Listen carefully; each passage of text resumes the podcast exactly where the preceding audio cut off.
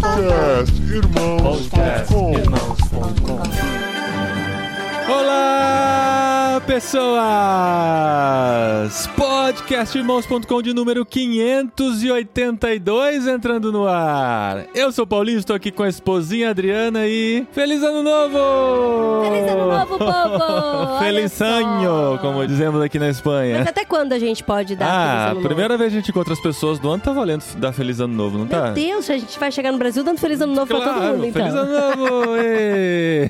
Eu acho que não, gente. Eu sempre acho que até no máximo final de janeiro, assim, no máximo, estourando. Não, você tá sendo generosa. Tô sendo generosa. Eu Acho que esse é o último Feliz Ano Novo do ano que a gente vai dar. É, isso é verdade. E decoração de Natal o dia de Reis, né, gente? Por favor. É, eu tô mas já vendo passou. fotinha, tô vendo fotinha de pessoal aí pela internet com árvore de Natal montada É, ainda. tá errado. Tá errado, tá A errado. menos que esteja bem adiantado pro próximo Natal, né? Não, Aí tá está, errado ainda. está bem, tá bem. E nós estamos aqui, gente, no primeiro episódio do ano que já está virando uma tradição. Se é o segundo, já pode contar como tradição, esposa? Olha, eu acho que sim, né, gente? Não sei. No ano passado, a gente iniciou o ano com essa ideia de dar algumas indicações nossas. Na ocasião, contamos com Ricardo Alexandre aqui com a gente, mas hoje estaremos só nós dois. E além disso, nós teremos também áudios, dessa vez de nossos amigos da cabineirmãos.com. Então é só nós dois, mais ou menos, né? É, Porque é. tem uma galera aí que É. vai participar com a gente. Porque senão os ouvintes vão falar, gente, eu não quero ouvir indicação só do Paulinho e da Adri, sabe? É, não, tem gente que tá aqui porque gosta das nossas indicações, né? Se você não gosta, se você não se identifica com a gente, talvez você se identifique com as indicações do pessoal da cabine, mas nós fizemos uma listinha aqui de filmes, séries, documentários, músicas, podcasts, livros que a gente quer compartilhar com vocês mais do que a gente já compartilhou no ano passado, né? Nossa, agora que eu pensei, eu não sei se eu posso indicar música.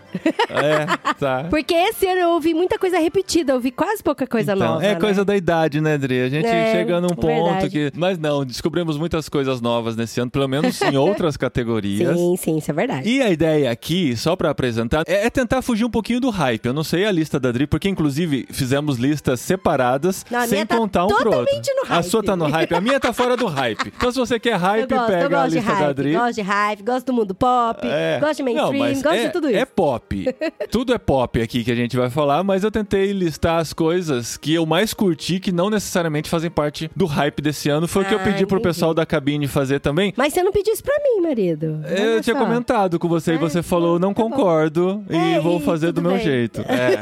Não falei isso não, até parece. Mas não concordo. Porque a ideia é descobrir coisas, né? Descobertas do ano, descobertas recentes e coisas que talvez nem todo mundo esteja falando estão lá. Com esse universo de streamings, de produção, né? Como a gente nunca teve antes na história da humanidade, né? Se você pensar nos anos 80, o, o tempo que levava pra sair um blockbuster, né? É, a, a falta de informações que a gente tinha de novas coisas e tal, era o que passava na sessão da tarde. Eu lembro muito bem que no centro da cidade, em Piracicaba, tinha um muro em que eles pintavam toda semana os filmes que estariam no cinema naquela semana. E, e era nesse momento que eu descobria o que estava chegando. Você imagina Nossa, isso? A gente não sabia assim, ah, gente. o terceiro filme do Avatar está sendo produzido e vai sair em 2026, sei lá. A gente não sabia, era de repente assim, pá, na parede, de volta pro futuro 2. Caramba, que da hora É. isso. Que trabalho também, né? Pois é, eles pintavam assim com tinta mesmo, escreviam os filmes, e aí que a gente descobria quando saíam os filmes. Agora sim, a gente pode se preparar muito pra grandes lançamentos, mas tem muitas coisas escondidas nos streamings, tem muitas bandas sendo lançadas no Spotify, que é muito normal que a maioria das pessoas não conheça, porque acabam atingindo um público muito restrito, e é um pouquinho disso que eu, pelo menos, quero falar nesse episódio de hoje. Então, e agora sim, por exemplo, com relação ao hype, eu tava olhando aqui minha lista, eu acho que tem uma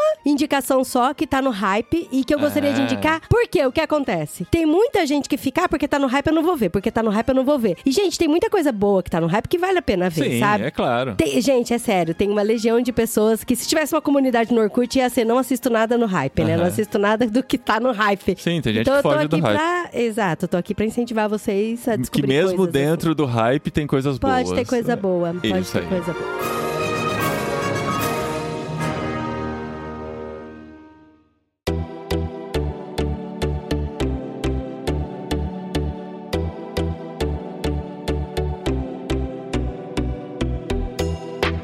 Muito bem, esposinha. Vamos lá então para as nossas listas. A gente vai Vamos. falando meio que tentando ser conduzido pelos áudios da galera e a gente vai colocando as nossas sugestões no meio e se faltar alguma coisa a gente acrescenta no final. Pode ser assim? Pode ser assim. Tá bom, então. Então vamos tocar aqui primeiro o áudio do nosso querido amigo editor do podcast também, que nos ajuda muitas vezes por aqui, Chico Gabriel. Fala Paulinho, beleza? Aqui é o Chico Gabriel e eu queria recomendar para vocês uma série que está na Apple TV. Essa série chama O Silo. É uma série que fala de um futuro distópico, pessoas vivendo debaixo da terra num grande silo. Vamos falar aí de milhares e milhares de pessoas vivendo debaixo da terra em um silo gigantesco. Para você ter uma ideia, demora-se vários dias para ir do lá de cima da, do alto do silo até a parte de baixo, assim, o mais baixo do silo. E ele também é uma forma de dividir a sociedade, né? Que as pessoas que vivem lá em cima são as pessoas mais ricas, são os de mais poder, e as que vivem lá embaixo são ó, ó, as pessoas mais pobres, a ralé daquela sociedade que está ali, né? Mas enfim, essa série me atraiu primeiro por se tratar de ficção científica, né? Desse futuro distópico e tal, mas ela me prendeu mesmo por causa de várias reviravoltas que acontecem durante o começo mesmo da série, né? Você de início é apresentado alguns pré-protagonistas, que são pessoas que estão ali no início da história para explicar um pouquinho a mecânica do- daquela sociedade, de como é o funcionamento do silo. Aí tem todas as questões dos mistérios que vão acontecer, de uma organização política, né, que rege aquele local sem dar grandes explicações, né? Você nota alguns pontos de religião, uma religião que já é um pouco misturado com um pouco de tecnologia. Então tem várias nuances ali que vão te prendendo nessa série. É a primeira temporada, não acabou, é uma série de 2013, baseada numa trilogia de livros. Então eu espero que pelo menos tenha mais algumas temporadas aí. É essa a minha recomendação. Espero que gostem, espero que assistam e depois me agradeçam ou não. Só pra comentar, né? Ele falou 2013, eu assustei a hora que ele falou. Falei, será que é tão antiga assim? Não, é 2023. Mas quando a gente vai ficando velho, a gente perde um pouquinho a noção das Ah, décadas. perde, perde. Gente, olha só, eu já tinha ouvido falar dessa série, eu já tinha visto o trailer e eu sou apaixonada por futuro distópico. Tudo quanto é coisa assim de futuro distópico, de luta por classes e tal, e de você não saber o que, que acabou com o mundo e se realmente o mundo acabou ou não, ou se é uma história inventada pelo Shyamalan, sabe? A gente sempre fica assim meio louco. Inclusive até comecei a ver Jogos Vorazes com os meninos aqui, eu acho que Começou chegou a na ver de idade. novo, né?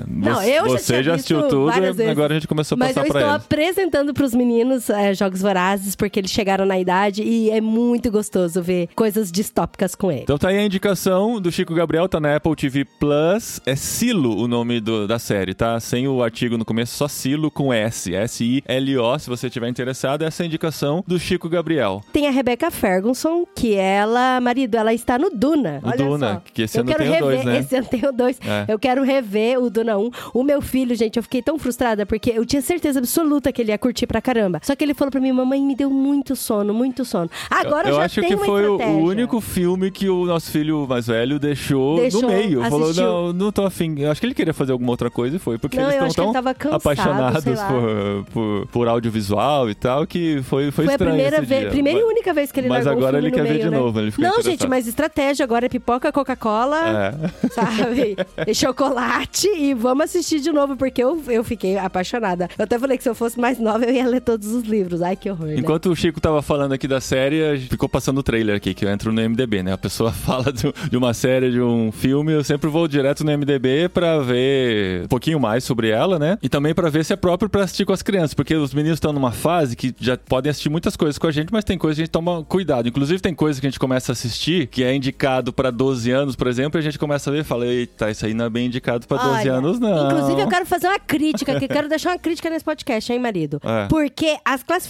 indicativas, elas são muito confusas pra mim. Porque a gente começou a ver uma série que chama Berlim, que é um spin-off da Casa de Papel, e no meu celular tava dando a classificação indicativa de 12 anos. Acho que no seu também, né? Sim, no MDB é aí- 12 anos. Não, MDB não. No Netflix tá no dando 12 Netflix anos. tá 12 anos. Só que eu não sei porquê, se a nossa conta foi feita no Brasil, ou se no Brasil é 12 anos. Não, é, é diferente, né? As classificações indicativas são por país, né? Então, algumas coisas. Inclusive, o, o jeito de mostrar essas indicações são diferentes, né? Né? Nos Estados Unidos tem o R, tem o PG-13 e tal, e no Brasil é simplesmente por idade, aqui na Espanha também é por idade. Então, depende muito mas por onde você aí eu entra. fui conversar com um casal de pais que também tem filhos da mesma idade que a gente. Eles ficaram, nossa, mas você começou a assistir Berlim porque a classificação indicativa deles é 16 anos. É, não, aqui apareceu Mas 12. pra mim tava dando 12. Como assim? É. Tava 12. E, gente, não é 12. Não, a gente foi, não a gente é, foi não é, inocente. não. Eu falei, não, porque o Casa de Papel não é pra, pra idade dos meninos, né? Mas eu falei, se esse tá 12, talvez eles minimizaram muita coisa e entraram só na parte do, de esquematizar o assalto e tal, como é que funcionava. E assim, primeira meia hora a gente Ah, decidiu acho que desligar. até muito antes, gente, porque, Porque, não dá, é não muito dá. sexualizado e tal, não vale. Então fica bem de olho. E aqui já entra a dica que eu fiz no Vem na Minha Passado, mas esse ano mais do que nunca a gente utilizou muito isso, que é usar o IMDB como nosso guia mesmo. Só que tem, tem coisas que acabaram de ser lançadas que ainda não tem comentário suficiente. Mas se você, pelo IMDB, IMDB é Internet Movie Database, né? imdb.com ou no aplicativo do IMDB, que é inclusive o lugar que eu acabo passando muito tempo pesquisando e você descobre um ator, aí você vê que outros filmes ele fez, aí você acaba descobrindo um filme antigo. Gente, e é muito um legal. Tem É- avaliação episódio por episódio e é tal. um buraco sem fim, assim, que você acaba puxando muita nostalgia também, de lembrando de filmes passados, atores passados, diretores passados, enfim. Mas dentro do IMDB tem o Parent Guide, né, que é guia dos pais. E lá vai estar sinalizado dentro de cada categoria, tipo sexo e nudez, Alcoolismo, violência, tabagismo, é, tabagismo, violência, palavras de baixo calão. assustadoras, É. né? Então vai, vai estar lá intensas. verde, amarelo, laranja ou vermelho. E quando você clica em qualquer um desses itens, vai ter o comentário da galera falando por que que está dentro dessa categoria. Ou, ou eles colocando dentro dessa categoria, a maioria acaba Vermelho fazendo a média lá e tal. E se tem spoilers, eles avisam antes. E tem ó, um alerta de spoiler, spoiler. tem uma cena que acontece isso, É isso, isso. isso, isso, isso, aquilo, né? Então, isso pra quem assiste com criança, adolescente e tal, é muito importante você ter essa noção antes de assistir. Às vezes não é nem só pela nudez, mas às vezes temas mais pesados mesmo, ou mortes violentas e tal. Sim, no caso do Berlim, por exemplo, não foi nem tanto pela nudez que a gente parou, mas foi pela hipersexualização, sabe? Pelas Assim, conversas, Pelas né? conversas e... Conversas pesadas mesmo, assim. Até a gente até desanimou de ver sem as crianças depois, né? Sim, Porque nem, ficou um é. gosto ruim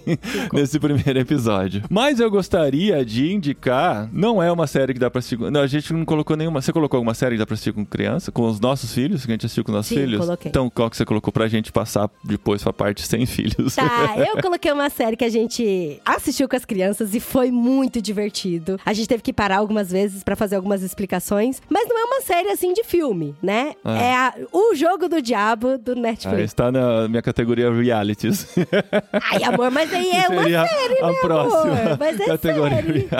Reality. Mas é série, mas é série. Tá Aham. lá no Netflix como série. É. É. um reality, mas é uma série. Tá. Mas, gente, esse nome é ruim. A O gente demorou um pouquinho né, pra amor? ver exatamente por isso. Porque É. tava lá o jogo do diabo. Eita, né? Que será que é? Deve ser uma coisa. Porque a gente tinha começado a assistir um, um reality. Eu tenho que fazer um preâmbulo dos realities aqui É, em casa. a gente gosta. É, né? Em essa época de Big Brother, você pode estar confundindo. Ah, o tipo isso é de verdade. reality. Não tem nada a ver com esse tipo O de que a reality, gente gosta é do reality game. Sim. É onde as pessoas entram pra competir entre si. O, o Big Brother também é isso, né? Mas enfim, é onde é baseado nos jogos realmente. É muito né? mais nos jogos do que comportamento, O que né? me traz a nostalgia, né, de quando adolescente assistir com os amigos. Adolescente não, né, de 2000. Eu já era um jovem adulto. Quando você assistia as Olimpíadas do Gugu. Quando assistia as Olimpíadas do Faustão, isso na, na adolescência. Não, passa ou repassa, que era legal. Passa lembro, repassa, sim, nossa, isso sim é repassa. infância. E Nossa. Olimpíadas do Faustão também, que era uma pataquada, mas era uma Ah, competição. é. Eu sempre gostei de jogos, de competição e tal, mas nos anos 2000 chegou o No Limite, né? Que foi o primeiro reality, antes até do Big Brother, a passar na TV e tal. E aí eu lembro que a gente se reunia com os jovens Era no domingo à noite, Tinha depois do culto pra torcida, né, assistir mãe? e tal. E, nossa, era muito legal. Sempre gostei de competições. E, ultimamente, os streamers estão investindo bastante nisso, né? Inclusive trazendo de volta alguns desses jogos que existiam antigamente no novo formato, dentro do Netflix, dentro da- do Prime. E o jogo do Diabo apareceu lá como sugestão, porque a gente já tinha assistido outros Sim, antes. porque a gente. a- nossa, a gente assiste bastante. A gente assistiu É. No Limite com os meninos. É, no Limite do Brasil, Sim. que teve o A- revival agora, a gente começou a assistir com eles. Sim, a gente viu esse Squid Game Game. É. Squid Game Não, Game. não é a série de Não, a série com os ficção, meninos, pelo amor, mas esse a- reality também o foi reality, divertidinho. sim. Um legal do começo do ano passado, que a gente indicou até nas nossas redes sociais, foi o Mole, Ah, isso Lembra? é verdade. É o sabotador. Que é o né? sabotador. É, isso é legal. que é a legal. Netflix que é muito legal também, é bem tranquilo, assim. Mas o que deixou E a, gente, assiste com os preocupado. meninos, parece que eles estão assistindo videogame, eles ficam torcendo, É, assim, é. sabe? É muito legal. E o que deixou a gente preocupado porque depois do demo sugeriram um outro pra gente, que é aquele que se passa no Alasca, eu não lembro nem o nome. Nossa, Que a gente assistiu ruim dois. demais. Não, dois episódios estavam bem legais, mas a gente começou a ver as avaliações e a galera falou: não, o negócio e o que tava descambou acontecendo? Ah, pra algo muito ruim e tal, e a gente acabou nem, nem seguindo nele e ficou com medo. Aí veio um chamado Jogo do Diabo. É verdade, Você fala é assim, verdade. eita, né? O que será que eles vão fazer, né? Vão jogar o, o Ija, né? Aquele lá, o jogo do copo. o que Ou que eles assim, vão vale fazer? tudo, né? É, vale é, roubar. Vale roubar, matar. Mas depois a gente viu, peraí, mas é coreano. É coreano, gente, eles são tão Será educados. que os coreanos É. fariam algo desse nível, né? Aí eu falei, eu vou assistir sozinho. Eu me voluntariei como sim. tributo. Falei, não, eu vou assistir sozinho o primeiro episódio, vou ver. Eu, eu assisti metade do episódio, eu falei, os meninos vão amar essa Sim, série. e a Adri também, né? E a Adri falou. também, Ele Adri, ficava, Dri, eu imagino assistir." você lá. Eu ia assistir sozinho, falei, não, não, não dá pra assistir sozinho, porque é muito legal. É muito legal. É legal pra quem gosta de jogos cerebrais. Jogos de mesa também, né, É, amor? pra quem gosta de jogos de raciocínio. E é muito complexo, sabe? Tanto que a gente começou a assistir legendado, a gente falou, não, vamos pôr dublado. É meio um pouco contra a nossa, no- nossa premissa de sempre assistir no idioma original, mas tem tanta explicação, a gente falou, não, vamos colocar e é dublado. coreano, né? É, amor? então assim. do inglês, né? É, é, é legal porque você pega mais as reações, né, das pessoas, a entonação da voz, o que eles estão realmente dizendo, como eles estão realmente dizendo naquele momento, mesmo sendo um idioma que a gente não conhece, a gente gosta de assistir o idioma original, inclusive com os meninos. A gente falou, não, vamos colocar dublado pra gente ver se a gente consegue entender melhor as explicações, porque é um programa baseado em jogos Mentais. mentais, jogos de raciocínio. Então, às vezes, a explicação do jogo, é sério, leva uns 15 minutos a explicação. É, e é é todo verdade. visual, uns assim, 15 sabe? minutos cada Com gráficos e tal. Você fala, meu Deus, onde eles estão se metendo? Até no Twitter a galera comentava, né? No Big Brother tem um jogo que só tem que é, ficar em pé durante não sei quanto tempo e a galera ainda não entende de primeira, né? Tem que ter explicações em cima de explicações. Aqui não. São explicações muito complexas, mas são 12 participantes que são conhecidos por seu, digamos assim, por sua inteligência, né? Então tem um campeão Sim, de jogo de mesa, de não sei do que. Campeão de pôquer, É. tem não sei o que tem. É, tem uma que se formou no MIT, tá trabalhando não sei onde, sabe? São todas pessoas muito inteligentes que trazem um alto nível pro programa. Então. Gente, não é boring. Você deve estar pensando, Não. nossa, é um monte Não, de nerd depende. jogando. Ah, cara, é Depende- muito não, bom. Tá na depende. nossa lista porque a gente gostou pra a- caramba. É, né? é o nosso tipo É. de, de jogo reality. Foi o que a gente mais gostou, acho, de todos que a gente já assistiu. Acho que de todos foi Mas que a tem gente mais gente que pode achar É boring verdade. por não se conectar com os jogos, por não gostar de jogos e por ver que tem 15 minutos de explicação e viajou pensando em outras coisas durante aquela explicação e o jogo vai ficar sem graça. Então, assim, pode ser que seja chato. Mas são episódios de mais de uma Gente, hora. mas olha só, sem dar spoiler, o primeiro episódio, por exemplo, eles simularam como se fosse aquele jogo Cidade Dorme, sabe? É, só que Aonde- maior. É, muito maior e com muito. É. Por exemplo, você tinha que descobrir uma cura, tinha um assassino, mas tinha uma doença também e tal. É o mas Cidade é, Dorme com gente, vírus, né? É, o Cidade Dorme com vírus. é. E como as crianças gostam bastante de jogos de mesa também, a gente tem alguns jogos de mesa aqui em casa, eles curtem jogar e descobrir quem que é o sabotador. E eles estão nessa tal. fase de gostar de jogos onde tem blefe também, né? Tem Porque blefe, com é. criança pequena é mais difícil de ensinar o É, blefe. eles Agora, aprenderam, né, eles estão conseguindo entrar em blefando. É personagens, bom. então, e blefar. Tem um jogo que pode até entrar aqui no Vem Na Minha, que é o Sabotador. do O Sab- sabotador. Saboteur, Saboteur, né? Que é um jogo francês, tem no Brasil também, que é exatamente isso. Bonitinho o jogo, né, cara? É, é, a gente comprou no AliExpress, fica a dica aí que eles entregam, tem jogos de mesa lá também, e o sabotador é exatamente isso. Você tem um objetivo, e dependendo da quantidade de gente, né, se for quatro pessoas, vai ter um sabotador. Se forem seis pessoas, vão ter dois sabotadores. Se forem sete, oito pessoas, vão ter três, podem ter até três sabotadores no jogo. Então, esse tipo de programa conectado a esse tipo de jogo, assim, torna a experiência muito interessante de É muito ver em família, porque você vai Sim, torcer, você vai curtir. Você joga junto, você né? joga Você junto. fica, meu Deus, quem que é o assassino? Às vezes você dá um Quem que é pausa e volta assim e fala: Nossa, não acredito, o que aconteceu aqui? E a montagem É, é muito, muito bem legal, feita muito também, a legal. edição é muito bem feita, porque às vezes entrega o que eles estão planejando, às vezes não entrega, às vezes você joga com quem tá sabotando, às vezes você joga com quem está sendo sabotado. Então, assim, super recomendo. Não tenha medo do nome, o jogo do diabo. Nome que, ruim, que nome inclusive foi um nome infeliz porque deve ter afastado muita gente de um programa tão bom. Vamos tocar outro áudio? Depois a gente pode falar mais de séries lá na frente, porque eu acho que o que a gente mais tem aqui é recomendações de séries. E agora eu quero tocar o áudio da. Olá, ouvintes do Irmãos.com. Eu sou Tabita Oliveira, falo de São Paulo. Minha dica para o Vai na Minha é a série Faz Nada, disponível lá no Star Plus. A série tem como narrador principal Robert De Niro, contando a história de um amigo dele, um senhor crítico de gastronomia, que perde a empregada, seu braço direito, há 40 anos. O personagem principal tem um humor e uma personalidade bastante interessante, e depois que ele perde a empregada, ele começa a perceber que ele não sabe fazer nada. E ele recorre aos cadernos que ela deixa anotado tudo sobre a vida dele, a rotina, desde como lavar a roupa. E eu acho que vale a pena a discussão sobre a idade, utilidade, dependência, impacto de gerações, modernidades e hábitos de uma pessoa, solitude, dependência. Eu acho que o bacana da série também é a fotografia, porque ela se passa na Argentina e é um cenário belíssimo. Então é uma série que vale a pena e tem poucos episódios, dá para acompanhar, é bem bacana. Aqui na Espanha chama Nada. Nada, em nada. português é o Faz Nada. O título original é Nada. Ué, peraí, não é só na Espanha. Olha, eu já não, tô ó. pensando um monte de pessoa aqui pra assistir essa série, hein? Ela ajuda a pessoa a entender que ela tem que fazer alguma coisa. É. Ó, e- e os idiomas aqui, segundo o MDB, espanhol, italiano e inglês. País de origem é Argentina. E com Robert De Niro. Que, Que, interessante, hora. gente.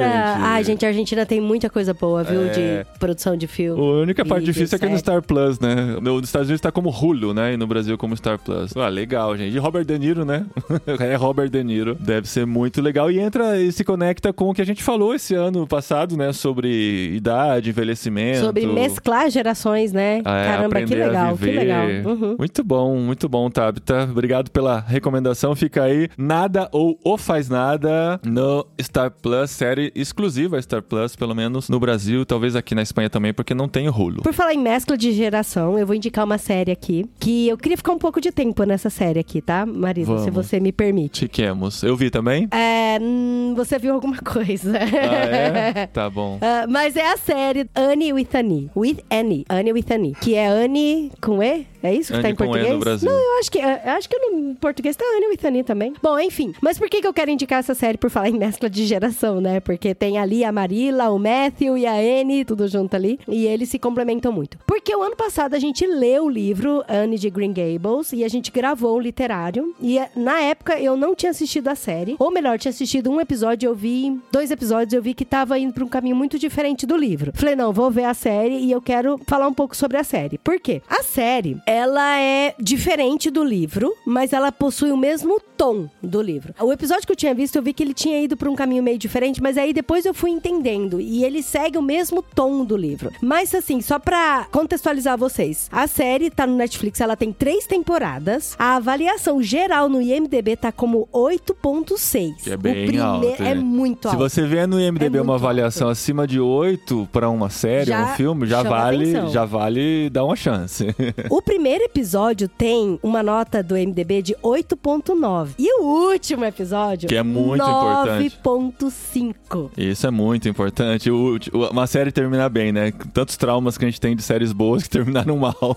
E assim, gente, eu assisti a série, eu tava assim com o pé atrás, eu não fui, eu não me joguei de cabeça porque eu vi que era diferente. A gente lê livro, a gente quer ver. Incomoda, né? A gente quer ver parecido, né? A Ou gente pelo- quer ver o livro na tela. A gente quer ver o livro na Aí tela. quando começa a se então- distanciar, você se frustra a princípio. É, Até que você se pois entrega, é. né? E fala, não, aí tá fala, bom. não, tudo bem, eu É entendi que é obra. diferente, mas vamos lá, É, sabe? é. Inclusive, eu tô até com medo aí, viu? Porque, ó, a HBO confirmou que vai ter as novas séries Não. aí dos livros, do Harry Potter. Não, vai ter Harry Potter, vai ter É, Crônicas então, de Nárnia, é, tem e a gente quer ver o livro na tela, a revisitação ao universo de Tolkien, que É. que é legal pra manter essas obras vivas, mas dá esse medinho, Até né, porque a fã. gente sabe que tem muita coisa faltando. E aí a série, ela segue o mesmo, igual eu tava falando, ela segue o mesmo tom do livro, né? Pra vocês que não ouviram o literário, o livro foi feito pela Lucy Maud Montgomery e são seis livros da série. É, são seis livros da série que a gente chama de Anne de Green Gables. Mas ela escreveu nove livros sobre o universo da Anne de Green Gables. Então, assim, a Lucy, ela viveu esse universo, ela criou esse universo e ela fez dele a vida dele. E tem muita gente, muita, muita gente que acompanha. Tem muita adaptação de filme, de livro. E no Canadá, assim, meio que tombaram como patrimônio histórico, assim, a parte onde passou, porque ela baseou na- no rancho da tia dela. Então, assim, o negócio é muito forte. Daí eu falei, não, vou ver a série porque ela tá bem pontuada, eu quero assistir. Eu não vi a série porque não rolou, a Adri decidiu continuar sozinha pra ver onde dava e tal, e depois não deu pra entrar muito no bonde que já tava andando. Mas o livro, o Andy de Green Gables, foi pra mim o livro mais divertido de ler no ano passado. Ai, de todos que que, a gente legal, leu. marido. Assim, se fosse Sim. perguntar pra mim, eu estou perguntando pra mim, Paulinho, qual o Qual livro, foi o livro que você mais curtiu? divertido? Não, não diria o melhor livro. Pode ser o melhor? Pode ser o melhor. Mas o que importa é o que me divertiu, o que me fez conectar com a história, me identificar com muita coisa. Eu respondo, a Anne de Green Gables foi o livro mais divertido que a gente leu e comentou no literário no ano passado. Foi gostoso mesmo. E assim, e a série passa inteirinha no livro 1, né? De- do- os três são três temporadas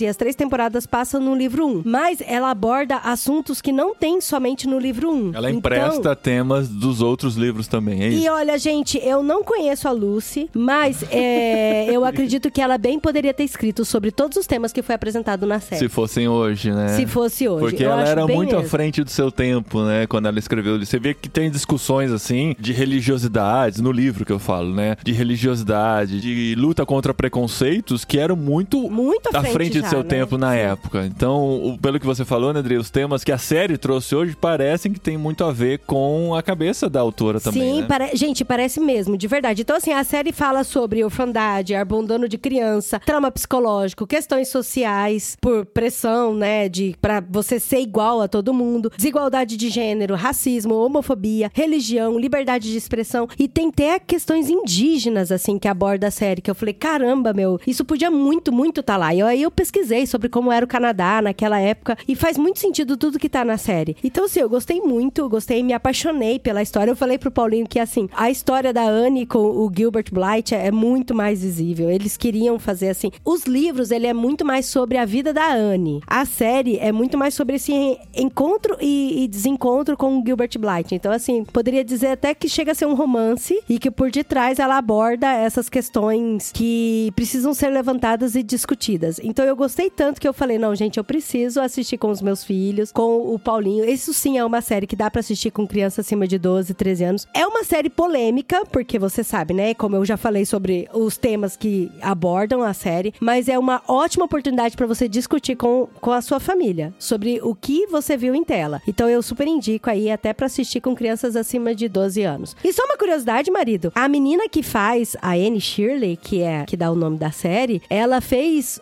uma audição com quase duas mil meninas de três países diferentes. E ela foi assim disparada a melhor, porque todo mundo falava que quando ela se apresentava na audição, e na audição ela começou a falar com uma árvore, com uma folha, assim, aquelas coisas bem malucas do livro. E todo mundo falava: não, gente, essa, Essa é, é a essa é a Anne." Anne.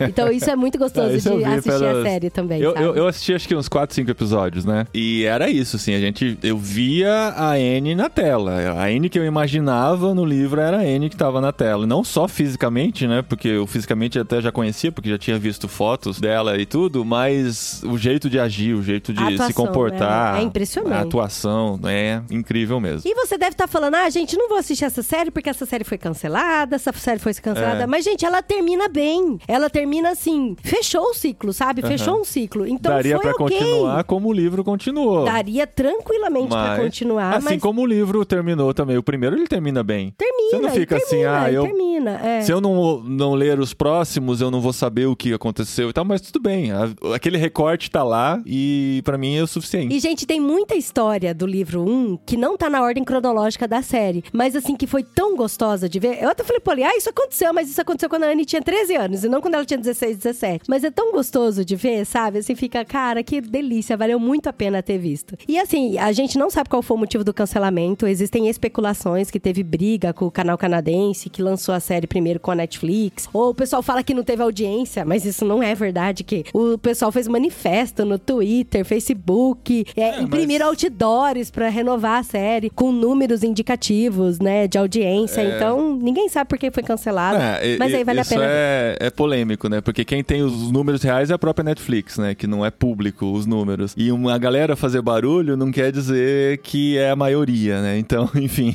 Sim, é, É, polêmico. acaba, é acaba polêmico. chamando atenção, mas mas não necessariamente reflete o sucesso da série. Afinal, Netflix tem motivos pra cancelar e com quase 100% de certeza o motivo é financeiro, né? É dinheiro. Então, enfim, a gente fica triste quando uma série que a gente gosta é cancelada, mas Ai, já eles teve têm os muita motivos série que a deles, gente né? gosta que cancelou, né? Pois é, mas, a gente tudo bem. supera, né? Depois de um tempo a gente supera. Mas eu gostaria de falar, a gente vai ficar bastante em série, porque afinal, as pessoas descobriram, né? Que contar uma história em mais episódios, você pode entrar mais profundo naquela história, pode explorar mais aqueles personagens e tal. E o fácil acesso que a gente tem hoje a esse tipo de obra por conta da internet e dos streamings faz com que esse tipo de produção seja mais feita. Antigamente, tinha muito o ator de filme e o ator de série. Quando um ator de série tentava fazer um filme, geralmente flopava. Quando o ator de filme tentava fazer série, geralmente é porque tava com a carreira em baixa, tá? Hoje não, né? Você vê Robert De Niro fazendo série, né? Você vê atores de série E fazendo tomando sucesso. chimarrão na Argentina, olha É. só.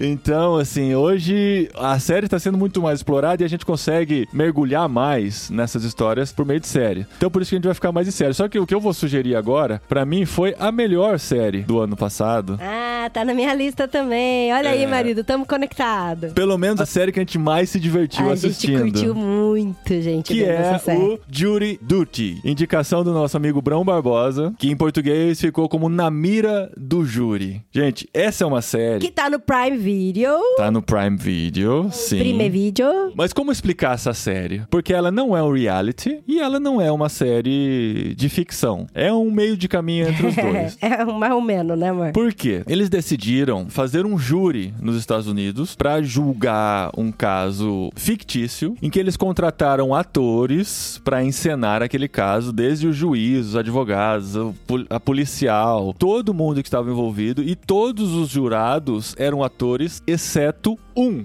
Apenas um. Ronald Gladden é a vítima da vez. Então foi uma pegadinha de oito episódios que aplicaram sobre esse cara. Gente, é muito bom. Imagina o medo dessa equipe em montar todo esse circo pra fazer uma série em que um cara não sabe que está participando de uma série. Gente, envolve tribunal, envolve um monte de ator, É. envolve hotéis, assim, um monte de câmera, tudo, Sim, tudo. Porque, tudo assim, falso. é um julgamento falso. Sim. Então tem uma empresa falsa, tem um funcionário falso que tá sendo processado. É tudo, tudo Sim. falso. São todos atores. Menos um cara que faz parte do júri e que tá lá. E não sei se vocês sabem, mas são vários cidadãos que eles se voluntariam pra ser candidato a júri, mas tem várias pessoas que, igual no, no- na época de eleição, recebem uma cartinha. São convocados. Sendo convocado pra ser, Sim. sabe? Pra participar da seleção, não convidado pra ser júri. E aí o juiz, ele acessa todo o perfil de todos os candidatos a júri e aí ele vai escolhendo. Então, assim, a série começa desde essa parte, sabe? Então, o Ronald, ele, ele se voluntariou pra fazer parte do júri, aí ele até explica por quê, né? Tem algumas pessoas que se voluntariaram e outras pessoas foram convocadas e tal. E ele fala por que, que ele se voluntariou. E ele sabia que ia ser gravado um documentário, na cabeça dele era um documentário sobre como funcionava um julgamento, mas que aquele julgamento era real na cabeça dele. Por isso que justificam as câmeras em cima deles. depoimentos, né? Até assim, quando eles vão pra outros lugares, tem câmeras registrando, porque na cabeça dele era um documentário que estava sendo feito daquele julgamento. Então ele vai dar depoimentos também, sabe? Quando você sai por uma salinha diferente, dá um depoimento pra câmera. Ele está fazendo isso, assim como os outros atores estão fazendo também, só que ele está no meio desse circo. E o jeito que as coisas encaixam, porque existe um Ah, é- roteiro. É, fantástico. Só que os atores, eles têm liberdade pra improvisar, obviamente. Eles tentam conduzir pra um lado, mas tem que ser do jeito mais natural possível. né? Eles não podem parecer atores, eles têm que parecer pessoas que estão lá interagindo todos aqueles momentos. Então vão gerar situações que você não acredita. Gente, é que durante absurdo. a É. série eu ficava, não pode ser. O cara tem que ter sido brifado pra acontecer desse jeito. E depois, muito no final, isso é muito legal. No último episódio, eles vão mostrar um pouquinho por trás das câmeras como acontece. E você vê que não, eles conduziram pra aquilo acontecer e aquilo aconteceu. E às vezes não aconteceu do jeito que eles queriam. E, E mesmo assim foi muito melhor, legal. né, amor? E, é, e conseguiram deixar e fazer a coisa acontecer. Então, assim, se eu contar mais, vai estragar um pouco a experiência de vocês, mas pra todo mundo que eu indiquei, se apaixonou pela Acho série. Todo mundo gostou, É. né? Que a gente falou da série. E é assim- muito bom. Não é pra assistir com criança, viu? Não, não, não é pra assistir com criança, é 14 mais. Mas um fator importante que pode fazer você decidir se por isso ou não é que os showrunners dessa série eram produtores de The Office. Então, o mesmo nível de piadas, o mesmo nível de constrangimento de The Office está presente também de Yuri Duty. São muito diferentes as propostas e tudo, mas o jeito de se fazer é muito parecido. Então, se você curte The Office, dá uma chance pra Jury Duty estar no Prime Video. Você com certeza não vai se arrepender. Antes da gente tocar o próximo áudio, eu gostaria de falar aqui pra vocês uma série que eu tô aí o ano inteiro falando, gente, eu quero indicar uma série pra vocês. Quero indicar com muito cuidado, né? Quero indicar com muito cuidado.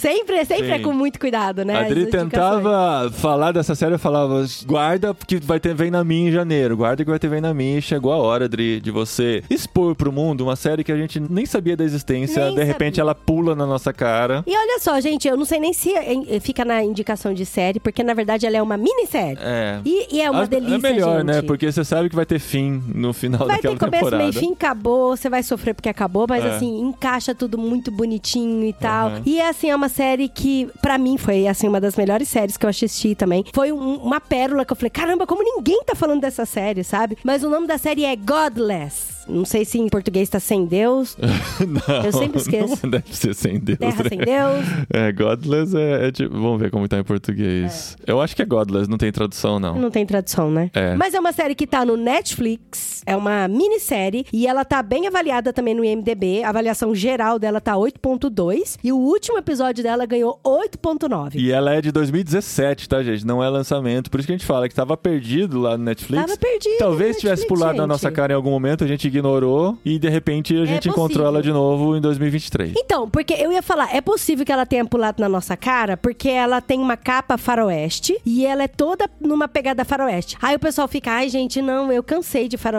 Faroeste, sabe? é. O bom, o velho, o feio, o mal, eu não E, sei. e é tão antigo que ainda tem aquela vinheta branca do Netflix. né? É, Aquela, aquela, dá que aquela estourada gente, na né? sala. e assim, gente, ela é ambientada assim na época de 1880, ela é dita como faroeste, drama e tal, mas cara, não é aquele faroeste do do Clint Eastwood, sabe? Porque eu sei, eu gosto, mas Tem passou. sua época, é. Tem sua época, porque a- o faroeste do Clint Eastwood é bom, mas assim, é muito lento, sabe? Então, eu acho que deve ter pulado na nossa cara e falar, ah, não, acho que eu não quero ver essa série lenta. Gente, o que essa série não é, é lenta. Porque ela conta a história do Frank Griffin e do seu protegido, o Roy Good. E, gente, o Frank Griffin é o Jeff Daniels. Sim. O Jeff Daniels que fez Debbie Lloyd. Exatamente. Aí você fica, não, gente, como que o Jeff... É. Cara, mas o Jeff Daniels... É, é aquela ele tá- categoria de Nossa, atores que uau. faziam comédia e viraram atores dramáticos de mão E cheia, que assim. tá, caramba, gente. É o cara fico... que você olha pra cara dele e você fica Você com medo, tem medo, de você ver. res- ele respira, você já se borra de medo.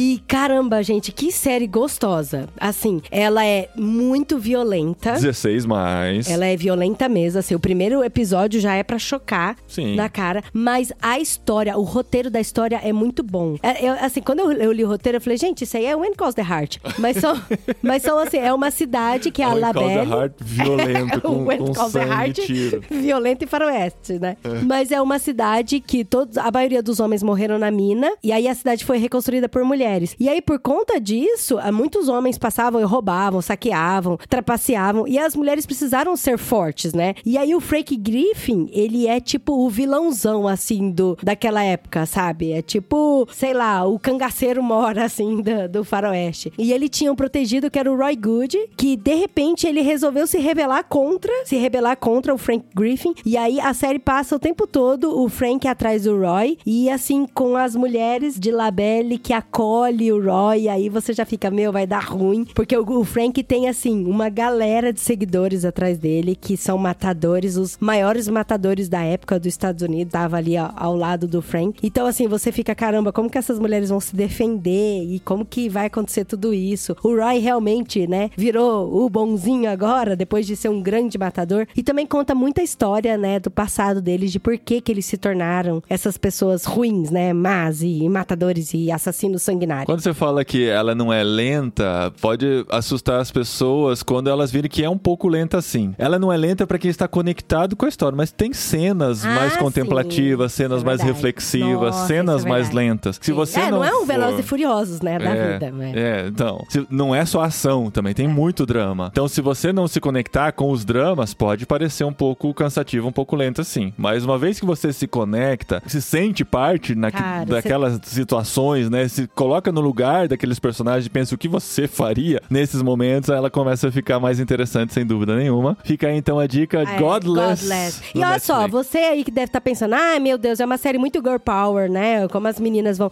Cara, os homens estão sensacionais Sim. nessa série. Não Assim, é são muito- mulheres poderosas Não, e homens homem bananão. Não, tem um homem assim que caramba, que você fica, uau, que, que demais, que legal. E Godless 2017, tá? Se você quiser dar chance pra alguma coisa um pouco. Aí, Dri, você falou que só tinha coisas do hype? Quem conhecia Godless É, antes de é você? verdade.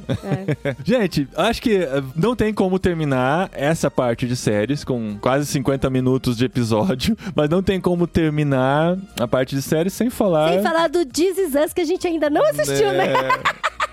Olha uma coisa, a gente não coloca aqui o- nem This Is Us, nem The Last of Us, né? Que a gente assistiu mas também, mas a gente não a gente não coloca entre a as séries mais legais do ano. Mas eu acho que a, a série que mais aqueceu o nosso coração e a gente demorou pra ver, essa foi um pouquinho hype, sim. Essa mas a gente, a gente viu quando passou o hype. A gente falou, não, vamos dar uma chance. A Adri não queria ver porque achava que era simplesmente sobre futebol, mas a gente descobriu que é muito mais do que isso, que foi a série Ted Laço, que terminou no ano passado e nós terminamos de assistir minutos antes da gravação Minutos desse antes, episódio. Com olhos marejados, coração quentinho. Aham. Mas isso é verdade, o marido me entregou aí. Eu não queria assistir porque eu achava que fosse sobre futebol. Assim como até hoje você não assistiu Laranja Mecânica do Kubrick, achando que é sobre a seleção da Holanda É, de da 1978. Mas olha, eu acho que se fosse da seleção, eu até assistiria, gente, porque eu vi um pedacinho, eu falei, não, não, não. Esses assassinos bizarros aí, não, hum, chega. E aí, gente, olha, o Ted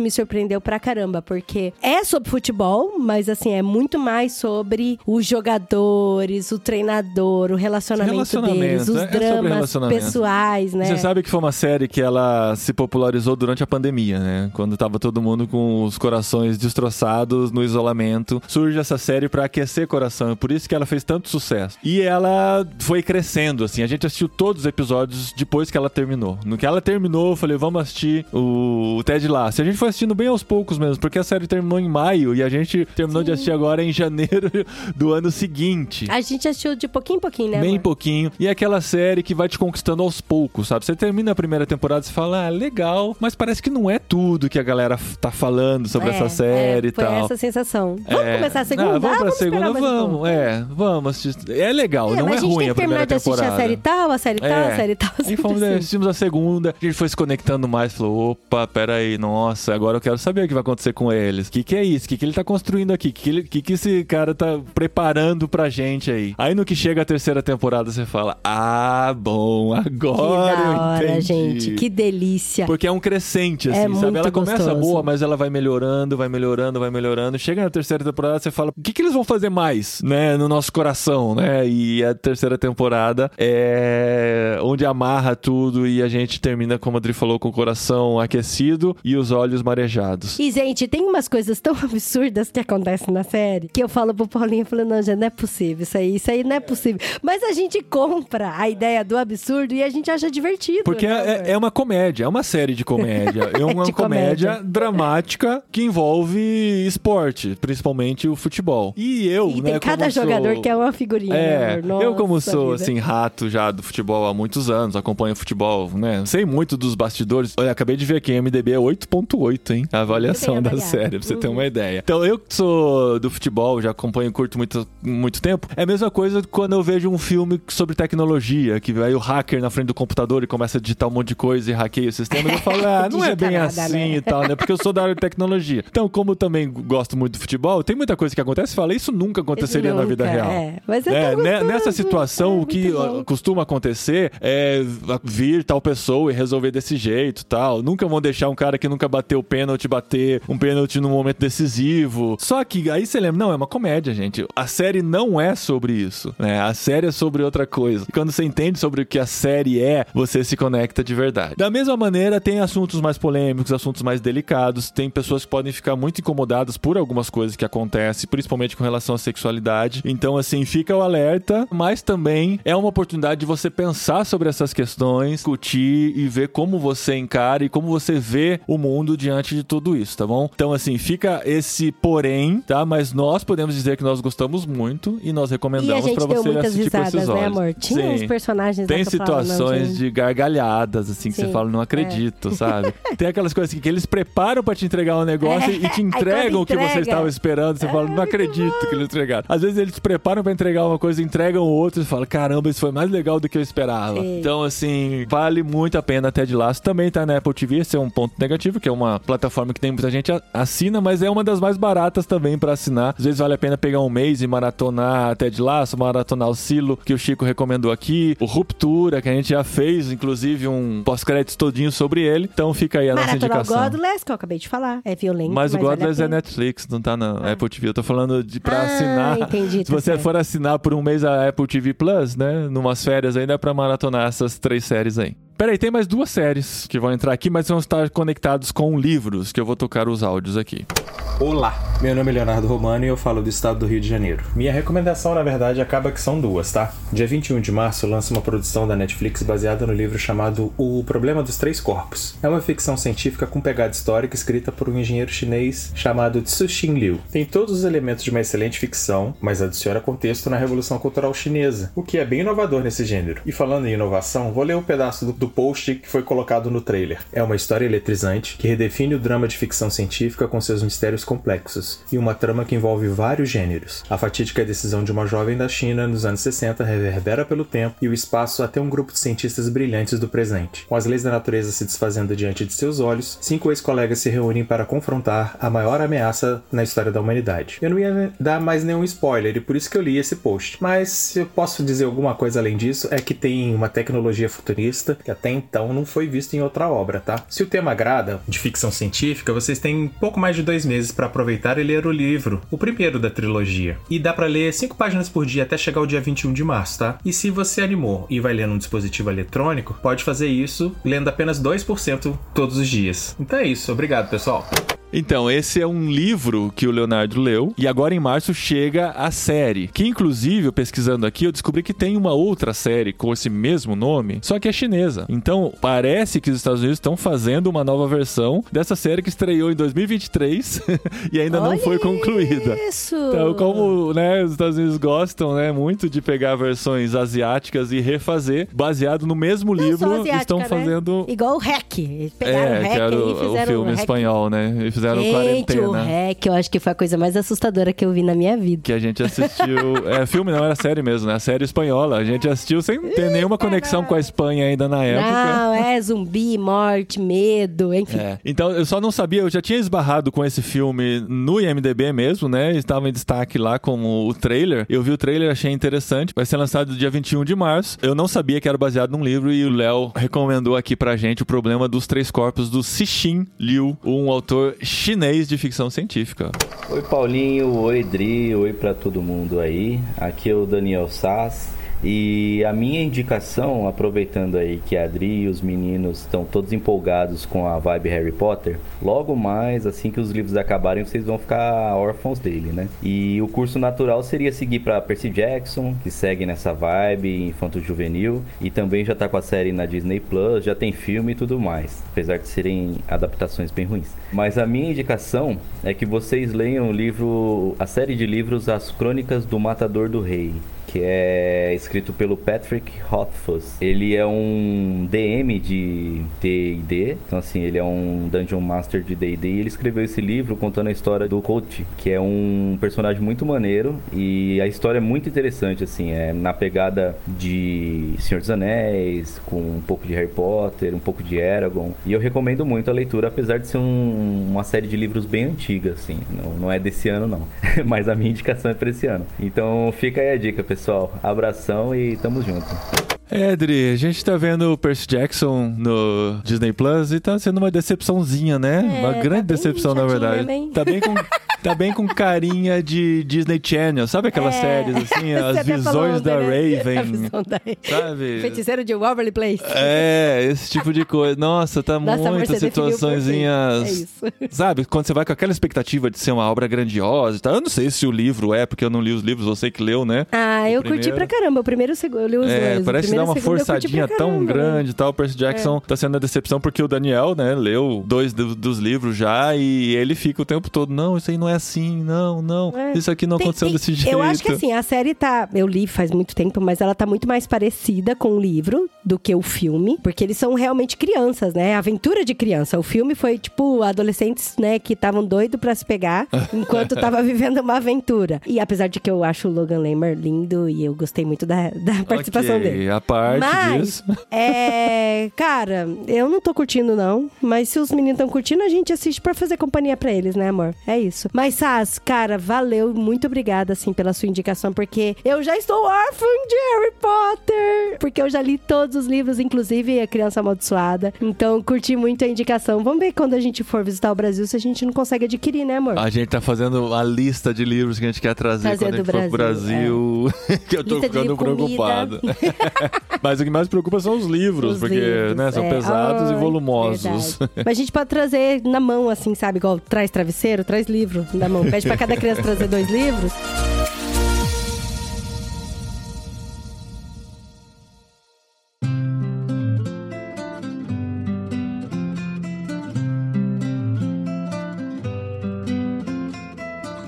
Vamos pros livros ou vamos pros filmes? O que você quer primeiro? Ah, eu queria fazer indicação de um livro só, porque eu acho que eu não sei se eu já indiquei ele tão bem É, a assim, gente sabe? teve o literário todo do ano passado pra indicar livros, né? Então vocês sabem muito bem o que a gente gostou, o que a gente não gostou. E eu já deixei aqui a minha indicação do Anne de Green Gables como meu livro favorito, então vamos com mais um. Sim, eu é sempre a indico sua. Harry Potter pra ler. Não Criança Amaldiçoada, eu li Criança Amaldiçoada. Não indica. Não, não, é ruim, gente. É uma fanfic. Ai, bom, enfim, quem leu aí e quiser conversar comigo no particular, eu tô precisando de gente pra falar mal desse livro. Que não é da J.K. Rowling, né? Ela não, é... é um teatro, é uma fanfic mesmo, E gente. ela autorizou a criação da obra, acaba sendo meio que canônica no universo Harry Potter, mas não foi escrita E... pela J.K. eu Rowling. não sei nem, eu não sei, é besteira falar que é canônica, porque tem muita coisa que eles desfizeram que não era pra... É, enfim, ok, é, passou. Ah, mas um livro que eu gosto muito, assim, se alguém chega pra mim e fala assim, me indica um livro pra ler. Daí eu sempre falo, bom, primeiro, é criança ou adulto? Já leu ou não leu? Sabe, porque tem todas assim, né? A primeira, primeiro livro pra você ler, de aventura, de ficção e tal. Mas um livro que, assim, que eu gosto muito de indicar, e eu acho que vale tanto pra mulher quanto pra homem, e é um livro grosso, grande, mas que faz você devorar, é o Jane Eyre, da Charlotte Brontë, das irmãs Brontë. Que a gente já fez literário lá no passado também, né? E exatamente. A gente tem literário, onde falo bastante porque que eu gostei muito desse livro. E eu lembrei muito do Jane Eyre porque assistindo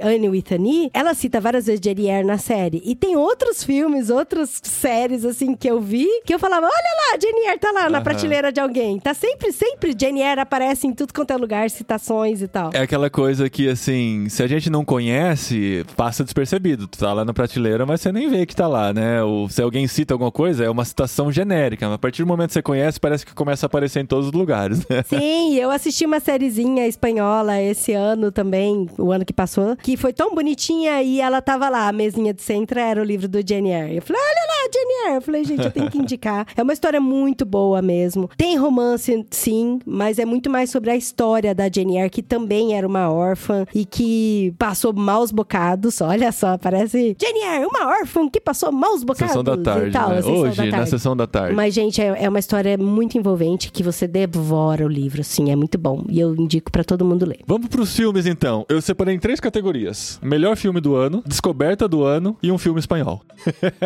Olha isso. É.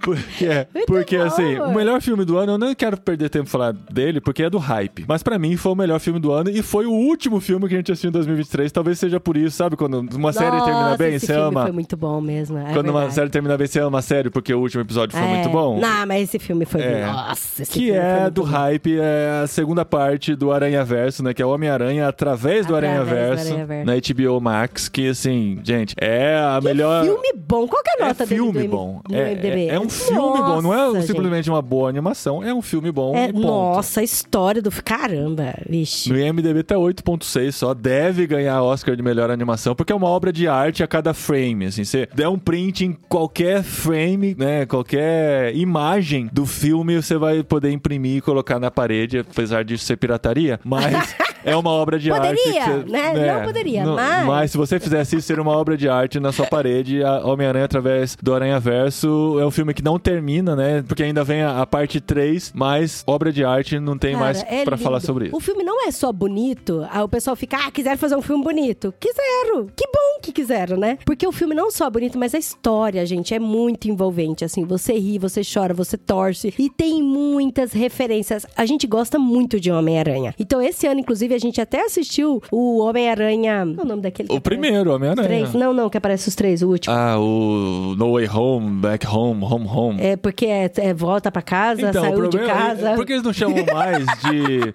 Por que eles não chamam mais de 1, 2 e 3, 1, 2, né? 3 era muito mais fácil. É, é o No Way Home, É, né? tudo 2021. é de volta pra casa, Não, foi não pra é No Way casa, de Home. férias da casa, sem volta pra casa. Aí, pronto. Sem volta. É 2021? Nossa, faz tanto Não, tempo assim. esse é, o assim. Homecoming, esse é o primeiro. Não, primeiro de volta ao lar, ó. Volta ao lar. De volta ao lar 17, longe de casa 19 e 2021 sem volta pra casa. Foi o que a gente assistiu, o terceiro. sim. Olha isso, é muita gente, É, não é, volta. vo- Tem que voltar pra 1, 2 e 3, né? Senão gente- Campanha 1, 2 e 3. É, mas a gente Holland. assistiu o terceiro, né? Foi bem legal também. E foi, gente, foi uma delícia, porque a gente identificou tanta coisa assim do nosso passado. Porque é, o Homem-Aranha é um, um super-herói que a gente gosta muito. O, o Paulinho tá numa vibe assim de não assistir mais filme de super-herói. Não, eu cansei. Vou contar aqui, mas. Cansei de super-herói. Faz muito tempo que eu tenho assistido só o que realmente vale muito a pena. Eu não tenho acompanhado toda a sequência da Marvel, nem você tem Não, acompanhado eu tô assistindo tudo. com os meninos. Mas eu tô assistindo tudo. os Thor, os Homens de Ferro. tá, tá revirando o- o- a O Doutor carniça. Estranho. É, eu tô assistindo com as crianças, porque eu acho legal as crianças Aí pra mim só vale a pena sabe? se eu vou pra um filme realmente, né, É. 8.9 no MDB, entendeu? Aí eu vou. Mas eu- acho legal assistir com as crianças. Por exemplo, eu assisti Thor Ragnarok com, os meninos e um monte de gente tinha falado mal. Gente, o filme é divertido, é Ah, enfim. Interessante, é interessante e tal. Mas enfim, não vamos perder muito tempo no hype, não. Vamos pro que é fora de hype. Eu quero recomendar a nossa descoberta do ano passado, que eu espero que você não tenha colocado. E eu É. espero que quando eu fale, você fale assim: ah, é verdade, esse é muito bom. Que é simplesmente Raymond and Ray. Ah, não, esse eu não coloquei. Ah, não. esse- Mas isso é muito bom. Gente, Esse é- esse é filme maluco. Netflix de Cara, que 2022, delícia. com Ian McGregor e Ethan Hawke. É daquelas descobertas, assim, que se você bobear, ele passa rápido por você, porque, enfim. Eu acho que não é Netflix, não, amor. É, e nem é Netflix, é Apple TV. Ai, É um fica naquela original. lista lá quando você falou, Tá, ah, pega 30 dias de maratonar. graça. É. Aí esse aqui, ó, pra contrariar a minha... É muito legal. Pra contrariar a minha teoria, ele é 6,2 no IMDB. Não é uma nota alta. Mas é aquele tipo de filme que, assim, falou muito com a gente, né, Adri? A gente se Falou, conectou muito com falou. ele. É um filme que você se conecta com ele. E é um filme também sem ação, é um drama, é conversa, mas é um drama suave, é um drama Tem de. umas maluquices que você dá risada, você É. fica, como assim, gente? E é. E o McGregor e Ethan Ethan Hawke a contracenando. Curte pra caramba os dois, Que né? são dois irmãos que se reencontram depois de muito tempo pra enterrar o pai ausente deles que tinha morrido. Então eles Sim. têm que se encontrar porque o pai pediu que eles, colocou no testamento, sei lá, fez uma É o último solicitação. desejo do O pai. desejo dele é é. que os filhos dele o enterrassem. Ou, mais do que isso, cavassem a cova em que ele seria enterrado. É uma loucura o filme, gente, mas é, tão gostoso. É tão daquele bom, né, tipo amor? de filme que É você um fica. comédia-drama, né, amor? Sim, é, você fica. Eu vou colocar. Você vê a primeira. Pelo menos pra gente, é o nosso tipo de filme. Você vê a primeira cena e fala: caramba, que filme esquisito. Vou amar, sabe? É, filme esquisito. É um filme que pega a gente pipoca, na, na né, primeira cena, sabe? Mas pra muita gente pode ser um filme chato. Pode ser um filme muito chato. Será, então, assim, amor? É pode, mesmo? pode. É. Porque a gente tem um gosto muito peculiar pra alguns tipos de filme. E às vezes nos pegou de um jeito que a gente começou assistindo, deu play, assim, só pra ver do que, que se tratava e não conseguiu parar. Tem uma hora e 45 o filme É de tão 2022, rapidinho, 16 mais também. Também, não dá pra assistir com criança. Mas se você quiser dar uma chance, Raymond e Ray, dois meio-irmãos, precisam conviver com suas vidas longe do pai, longe um do outro e acertar algumas contas nessa comédia dramática da Apple TV. Ó, eu tenho uma indicação de filme aqui que eu não sei se é hype, se não é. Ele foi lançado em 2023, mas ele é um filme polonês. Olha só. Talvez tenha sido hype na Polônia. Gente, eu tô curtindo assistir esses filmes assim, sabe? Grego, polonês, turco. É, muito bom. é, muito tem bom. muita coisa legal perdida lá também que escavando você encontra coisas muito boas. Esse filme chama Amor Esquecido. A princípio, quando eu vi, eu confesso, marido, porque assim, eu tenho uma categoria de filme que é assim: filmes que eu assisto sem o marido, mas prestando atenção. Aí tem outra categoria: filmes que eu assisto sem o marido que eu não preciso assistir muita atenção. Filme sério, que eu posso, tipo, sei lá, tá cozinhando e eu ponho no iPad. É bom que daí eu vou escutando inglês e tal, eu vou praticando e vou vendo. Por exemplo, eu assisti uma série, gente, que é muito ruim. Eu terminei ontem. É uma série ruim, ruim, ruim. Não sei nem se vale a pena mencionar aqui. São atores ruins, o, o roteiro é ruim, mas por quê? Ele entra na categoria de filmes que eu assisto enquanto eu tô cozinhando. Ou séries que eu assisto enquanto eu estou cozinhando. E geralmente é um dramalhão romântico e tal, que eu assisto sem o marido, porque eu tenho certeza que o marido não vai gostar. e esse filme chama Amor Esquecido. Eu falei, pronto, categoria assistir sem marido. E é um filmezinho curto, né? série, não, né? tem... não, esse é filme. Esse Ah, é filme, mesmo. é Ah, você filme. falou que você terminou de assistir ontem? Ah, não, a eu tô série. confundindo. A série Ah, que você acabou de falar do. da Minha Vida com a Família Tá. Walter, que é ruim pra caramba. Ó, eu, eu já- dei nota 1. Eu já fiz dó. esse disclaimer aqui, nota dó, né? eu já fiz esse disclaimer aqui pra ninguém achar que eu sou o brucutu que não gosta de filme romântico. Tem muitas comédias românticas que eu assisti com a Adri, que a gente se divertiu muito e tal. É que eu não consigo acompanhar todos que ela assiste. Se a gente tem a oportunidade de assistir alguma coisa junto, eu prefiro outro tipo de obra, entendeu? Então por isso que às vezes ela decide, ela fala, eu acho que isso aqui você não vai querer assistir, né? Eu falei, não, pode assistir. Enquanto você tá fazendo outras coisas, no momento que a gente não consegue assistir junto. É por isso Sim, que eu não a- acompanho todo. Até porque o Paulinho tem um estilo de, de assistir coisas diferentes de mim, sabe? Por exemplo, eu não me importo em assistir enquanto eu tô fazendo outras coisas. Ele já gosta de estar conectado. Eu preciso E, estar exemplo, ele tem- totalmente conectado. E se ele tem, por exemplo, só 15 minutos, 20 minutos entre uma coisa e outra que ele tá fazendo pra ele relaxar, ele prefere assistir YouTube. Oh, eu sim. prefiro assistir uma série ou um filme de uma hora e meia. Tem um filme que é alguma coisa do universo, eu nem lembro como é que chama, Cross the Universe, alguma coisa assim que chama o filme. Eu assisti ele em quatro partes e o filme tem uma hora e vinte. Porque assim, eu ponho e tal, ok. É, se eu tenho 20 minutos, ou vou assistir alguma coisa no YouTube, ou eu vou assistir um pedaço de um documentário que eu tô assistindo. Pra me conectar numa história, eu prefiro ter o tempo reservado pra aquilo, estar totalmente conectado. Então, mas esse é um filme de 2 horas e 20, polonês. E eu achava realmente que fosse um filme romântico, né? E tal. Mas não. Ele conta a história de um ex-cirurgião que ele, por conta de alguma coisa que acontece no filme, que eu não vou contar que é spoiler, ele perde a memória e ele fica desaparecido por muito tempo. E aí, aos poucos, ele vai se reconectando ao passado e ele vai se reconectando com a mente. E eu até falei pro marido, eu falei, marido, esse era um filme que era pra eu ver com você e não ver sozinho. Inclusive, ó, eu topo, viu? Assistir de novo, porque agora, como eu já sei, do final eu vou reparando nas pistas que vão dando aí no meio do caminho. E é muito legal, porque daí é um doutor que é super reno- renomado, mas ele vive, tipo, como um empregado na casa de alguém e tal, mas ele é sempre muito bem tratado, ele vai ganhando reconhecimento pela população e tal. E aí tem uma menina que bate muito de frente com ele e fala: Você não pode trabalhar como curandeiro, isso é errado, eu vou te denunciar e tal. E aí ele vai se relacionando com a população. Você vê que tem gente muito dura de coração e tal. E é muito legal como ele vai se reencontrando com o passado dele e termina assim de uma forma muito, muito apaixonante. Assim, eu gostei muito, eu dei nota 9 pra esse filme, inclusive. No IMDB ele tá com 7, não tá tão bem avaliado. Mas é aquilo que o marido falou, né? Porque às vezes não cai no gosto de todo mundo porque ele é polonês, então tem uma pegada diferente mesmo, um ritmo diferente. Mas ele, além de ser muito bonito, ele é muito envolvente, assim. Eu, eu indico ele com força.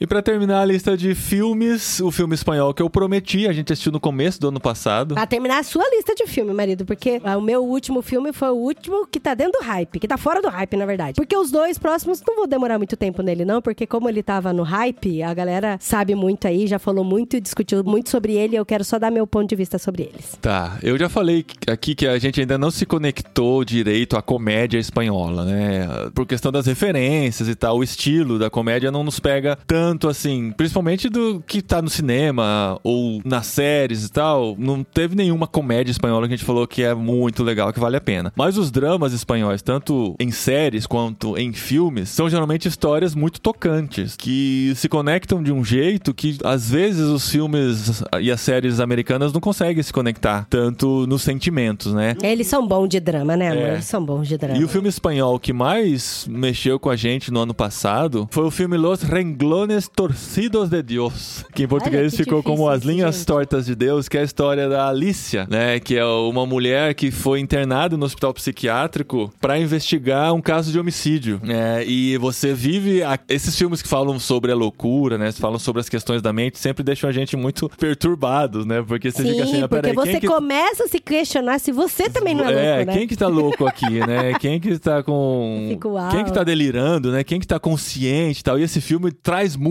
essas questões e te envolve de um jeito que faz você se questionar o tempo todo. Então, uma história muito bem escrita. O- As Linhas Tortas de Deus, que a gente assistiu no Netflix, né? Eu não sei se é, uma, é um filme. Não, acho que não é um filme Netflix, mas aqui está disponível no Netflix. Eu não sei como está no Brasil. Vale a pena você dar uma chance. Ele é um pouco longo, duas horas e meia. Mas você pode procurar aí pra conhecer mais e ver se te interessa. Ó, agora eu quero falar só dois filmes de hype. Dois filmes de hype, assim. Um eu acho que nem é hype. Eu falei que é hype, mas é porque ele ganhou o Oscar. Mas eu acho que nem é hype, não. Não, não é hype, eu sei qual você tá falando. Que é os Banshees de Inisherin. É, sim. Que eu... A gente, assistiu porque ele foi indicado ao Oscar, a gente não conhecia. Ah, é, a gente gosta de fazer isso. A gente gosta de assistir os filmes que são indicados a melhor filmes, pra gente ver por que, que ele foi indicado a melhor filme e depois É. os filmes que ganharam. Apesar de que todo, todo lugar ao mesmo tempo a gente não viu ainda, né, É, marido? porque até hoje não tá disponível nenhum streaming aqui. A gente vai É, buscar os que estão em streaming, né? E esse, gente, os Banshees de Inisherin, ele passa na Irlanda. E assim, como a gente até indicou no nosso outro, no outro Vem na Minha sobre o Derry Girls, a gente gosta muito, né, desse universo irlandês. A Irlanda é muito encantadora. A gente não indicou ele no ano passado? Acho que não, né? Foi antes O do Oscar. Não, o, o Banshees. não, não indicamos. Veio depois. A gente Veio já depois. falou, nossa, a gente tá meio que inundado de Irlanda, né? Porque a gente tinha indicado dois da Irlanda no Vem na Minha passado e depois a gente assistiu esse ainda. Gente, eu curti demais esse filme. A princípio, você enxerga uma camada do filme, né? Que são dois amigos, que do nada um amigo para de falar com o outro. Do- mas assim, é do nada mesmo, do nada. Ele acordou e falou: Não quero ser mais seu amigo. E eles eram melhores amigos, assim, eles faziam tudo junto. E aí o outro fica assim, meio que é o Colin Farrell, ele fica meio perdido. Ele fala: Ai, gente, por que, que essa pessoa não quer ser minha amiga mais? Foi minha amiga a vida inteira, a vida inteira. E ele continua insistindo, sabe? Insistindo: Não, eu quero voltar a ser seu amigo. Eu quero tentar entender o que, que aconteceu, por que, que a gente não é mais amigo e tal. E, cara, os atores, eles estão, assim, maravilhosos no filme. Muito, muito bons. E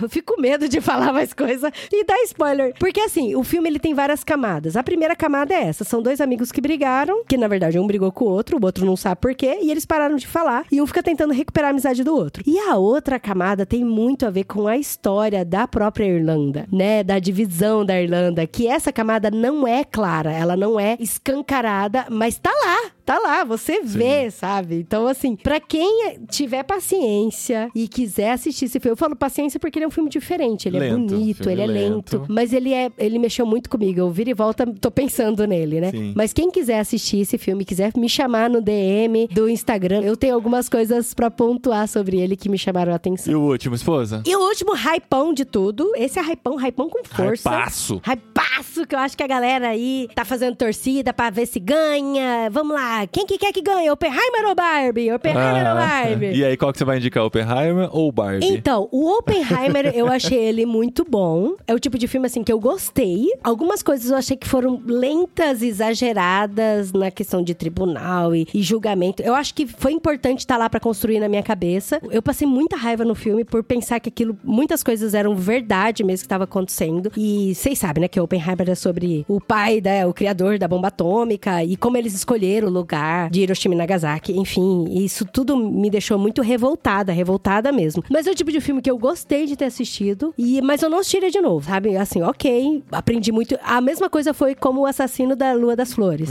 Eu gostei muito, pra mim, eu achei a, a atuação, assim, fantástica. Eu me conectei, eu chorei, me emocionei. E eh, o Leonardo DiCaprio tá maravilhoso, como sempre, no filme. Mas eu não assistiria de novo. Não assistiria de novo. Agora, Barbie, eu assistiria de novo.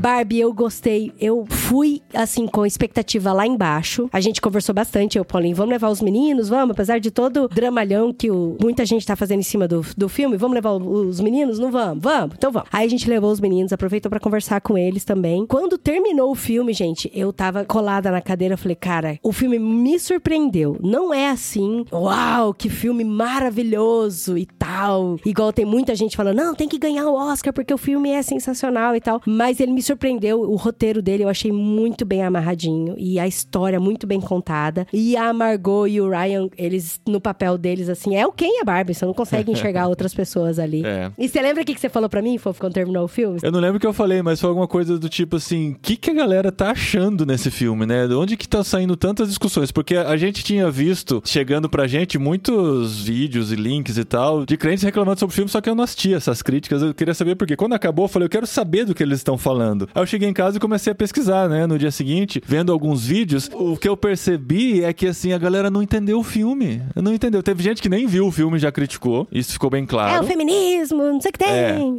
E teve gente que não entendeu mesmo, Teve sabe? gente que não entendeu mesmo, Que- isso é verdade. Porque os mundos são retratados como paralelos pra deixar bem extremo a diferença que existe, né, no tratamento de homens e mulheres no mundo real. Isso é totalmente invertido na Barbilândia. Então, muita gente ficou irritado porque os homens foram tratados como bananas na Barbilândia, que na verdade era exatamente esse objetivo pra mostrar como é ridículo esse tipo de tratamento, né? Quando você coloca um gênero muito acima do outro e as relações ficam prejudicadas por isso, né? Então, esse paralelo foi levado ao extremo do outro lado. Isso incomodou muita gente como se estivesse banalizando ou bananizando os homens e seu tratamento e empoderando totalmente as mulheres, quando na verdade a crítica foi para os dois lados e A crítica foi, gente, pra mim foi muito clara que a crítica foi pros dois lados, sabe? O excesso também, assim, quando a mulher acaba é, afogando o homem. E tem uma, uma pergunta que o Ken fala, ele fala assim: Ai, Barbie, vamos fazer alguma coisa hoje? Ela, não, hoje é o dia das meninas, hoje é o dia das meninas, hoje é o dia das meninas. E aí ele fica assim, mas todos os dias é o dia das meninas? E aí ele fica assim, uai, pera,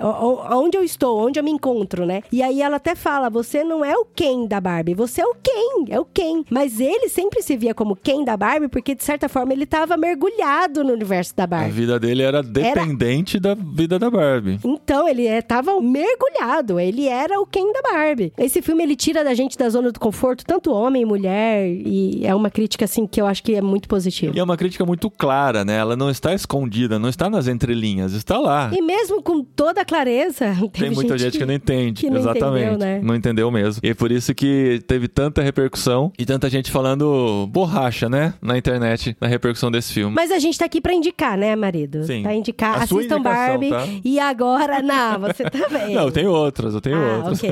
Mas você também indica junto comigo pra assistir. E agora a Barbie tá aí, né? Nos streamings, então vale a pena assistir. Eu queria fazer duas menções rápidas aqui a documentários que eu assisti no ano passado. Outra coisa legal é que os documentários estão se tornando séries. Então você consegue entrar mais naquele universo e consegue conhecer mais aqueles personagens que estão sendo apresentados naquelas histórias. E tem dois documentários que me chamaram muita atenção no ano passado por diferentes motivos. Um deles é do Netflix, o Keep Sweet, Pray and Obey, que é o Rezar e Obedecer, foi traduzido. Ele é de 2022, na verdade. E ele mostra a ascensão de um líder religioso fundamentalista nos Estados Unidos, com desdobramentos muito chocantes e criminosos dessa manipulação religiosa que ele realizou sobre as pessoas que estavam debaixo dele, que é uma seita, na verdade, extremista dos Mormons, né? Do, que é chamada é, Igreja Fundamentalista de Jesus Cristo dos Santos dos Últimos Dias. É uma igreja fundamentalista dos Mormons. É revoltante, tem que ter estômago pra assistir, que é muito forte, né? Fala sobre manipulação religiosa e sexual dentro daquela comunidade, daquela seita, e tem depoimentos de pessoas que passaram por aquilo, de como vivenciaram aquilo, questão da poligamia pregada e de como as mulheres eram obrigadas a fazer parte daquilo e se sentiam honradas por serem escolhidas por aquele líder ou por aqueles líderes para serem suas esposas. Então são vários episódios que tratam sobre isso. E para nós como cristãos é muito importante ver o modus operandi em que isso acontece para a gente ficar preparado e, e poder detectar em nossas igrejas, em nossas organizações em que fazemos parte, quando esse tipo de comportamentos começam a surgir para ligar o alerta e a gente tomar cuidados e alertar outras pessoas também. E, gente, olha só, quando você ouve assim o Paulinho falando, ah, manipulação das mulheres e tal, essa seita. Quando ele falou pra mim desse documentário, eu pensei, falei, "Ih, vai ser lá na década de 40, 30 e tal. E eu falei, meu, o povo tá vivo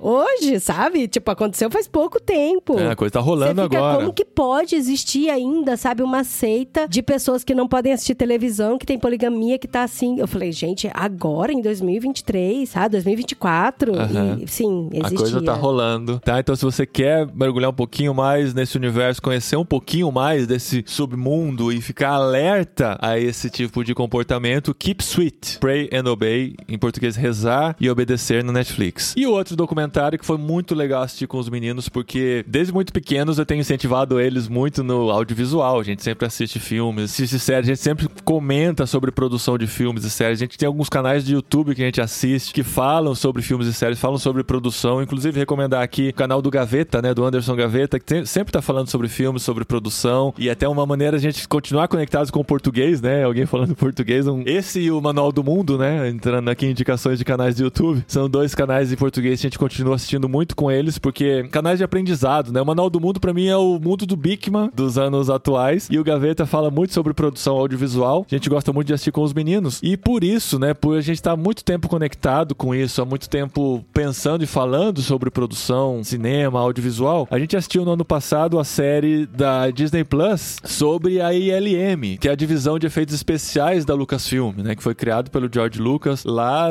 para os primeiros Star Wars. E o documentário que fala sobre isso é o Light and Magic. Pra você que gosta de audiovisual, pra você que gosta de efeitos especiais, quer entender a história, como tudo surgiu, conhecer os nomes por trás que criaram os primeiros stop motions, que criaram os primeiros efeitos visuais práticos pra depois caminhar para o efeito digital a partir de Jurassic Park e toda essa explosão que nós temos hoje dos efeitos especiais, super recomendo Light and Magic no Disney Plus. Assistir com os filhos que estão gostando disso, que estão conhecendo, às vezes pode descobrir aí uma vocação, um caminho para suas vidas profissionais. Então tá lá no Disney Plus Light and Magic. E é legal como eles começam a reparar em tudo, né? Olha ali, quem escreveu isso aqui? Ah, esse cara eu já vi. Eles reconhecem nomes já, muito diretores, bonitinho, atores. é. E eles ficam esperando o nome da empresa que fez os efeitos especiais na hora dos créditos, sabe? Reconhece algum nome. Nossa, esse cara tava em tal obra, sabe? Eu tô criando esse tipo de nerd, tá? O nerd do conhecimento, do audiovisual. Então tem sido muito legal. Se você gosta dessa área, essa é uma série que vale muito, muito a pena.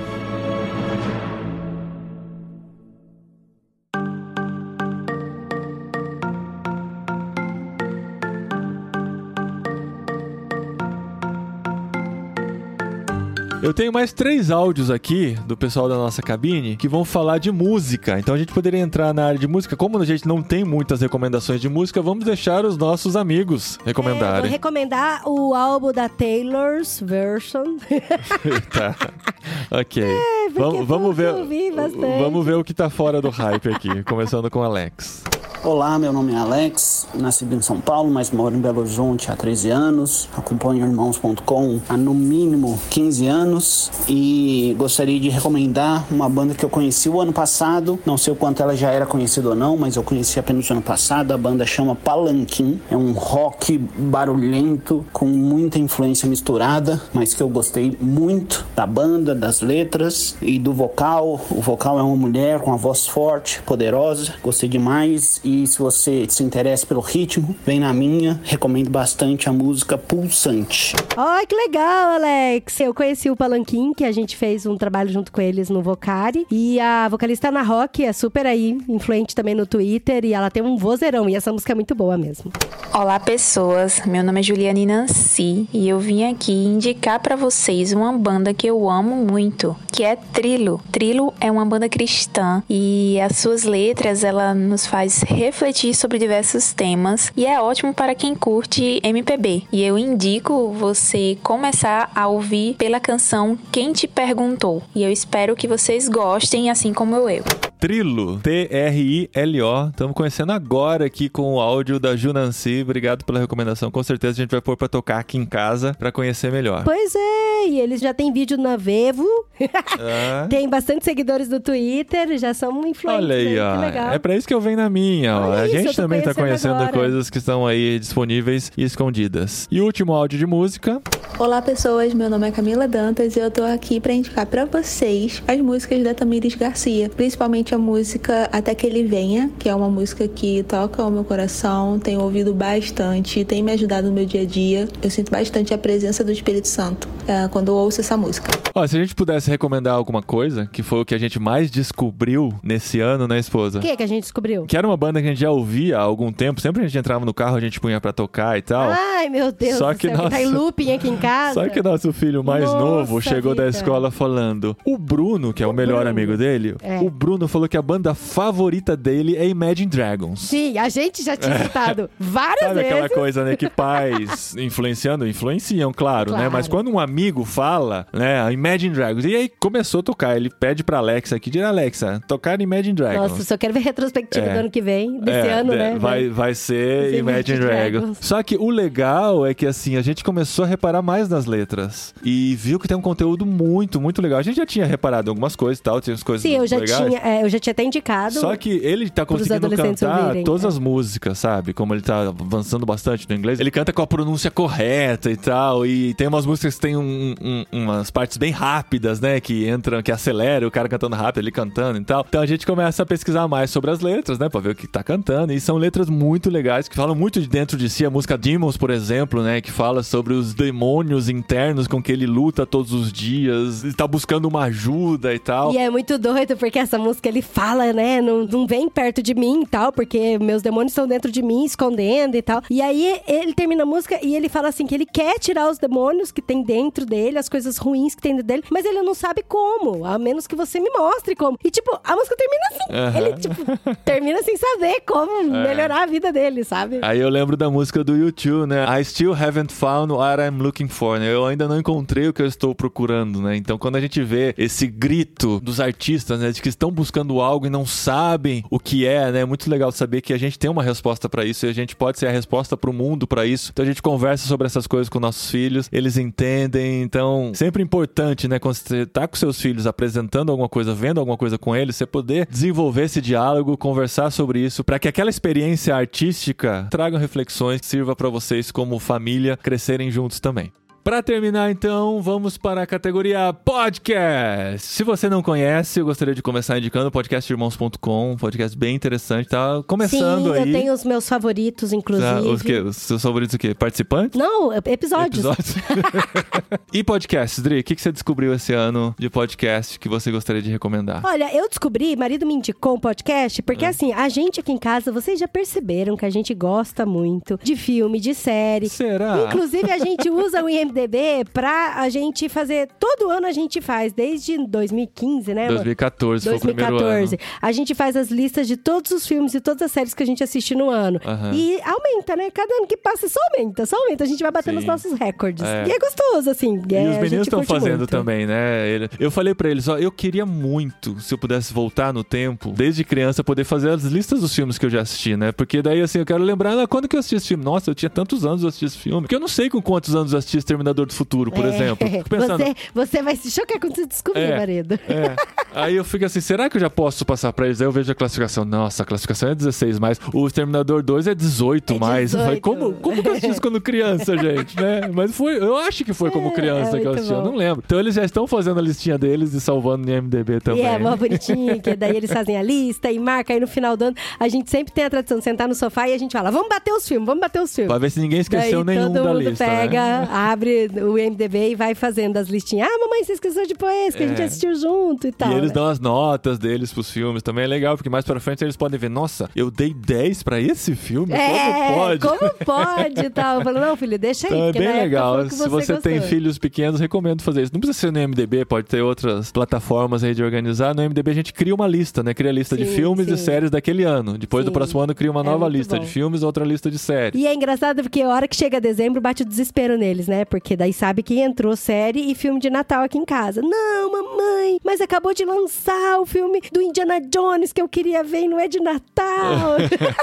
aí tem que negociar. Aí tem que negociar com a mamãe. Não, então pelo menos tem que ver pelo menos cinco filmes de Natal pra gente poder assistir um que não é. Aí é muito divertido. A gente se diverte com essas maluquices aqui em casa. Aí eu fico buscando coisas, né? Todo filme, série que a gente assiste, a gente fica fuçando na internet, Twitter, hashtag daquela série e tal. YouTube, pra procurar coisas sobre aquela série. E aí o Paulinho falou falou pra mim assim: Ah, Adri, tem um podcast que eu gosto muito da opinião deles, eu acho que bate muito com o que a gente pensa, com que as coisas que a gente Deixa conversa. eu só contar como que eu descobri ele. Tá. Foi no. Ó suspense. Foi no Jury Duty. Eu assisti Jury Duty e eu falei, cara, ninguém tá falando dessa série. É, aí eu joguei a busca e eu vi que tinha um episódio desse podcast falando sobre a série. Aí, assim, era um, era um podcast que eu já tinha ouvido, já sabia da existência, tinha dado uma chance lá no passado, não tinha curtido muito, acabei não seguindo. Mas eu ouço outro podcast da casa constantemente, que eu já indiquei aqui, que é o Braincast, do B9, né? O B9 é um site de publicidade e propaganda, nasceu, né, com essa proposta há muitos anos, e depois eles lançaram o podcast, que é o, o Braincast. E lá eles sempre mencionavam, ah, tem esse outro podcast, vai lá ouvir e tal. E nesse ano eu descobri que tinha um episódio sobre Jury Duty. E eu fui lá ouvir, curti muito, por isso que eu indiquei Padre. E aí, gente, é muito gostoso. Porque assim, eu já ouvia, como a gente produz podcast, eu também sempre consumi muito podcast, mas eu já ouvia podcasts de pessoas que falavam sobre cinema Tinha e cinema com série. rapadura, que de vez em quando a gente vai lá e visita. E o MRG, tem também o Podcastinador e Podcastinador tal. que sempre fala sobre a- os temas que a gente gosta também de filmes e Sim, séries. mas o podcastinador, eles procrastinam demais pra lançar. Então, às vezes, eu quero ouvir naquela hora e ainda não tem. Não, demora muito. E quando eles falam sobre os filmes, eles também demoram muito pra entrar no tema, né? É, eles, por isso que é podcastinador. Eu curto os caras, mas eu falei, não, eu tô precisando, tô meio órfão de podcast de filmes e séries de que sejam bons, de que eu me conecte, né? E é incrível, porque o, o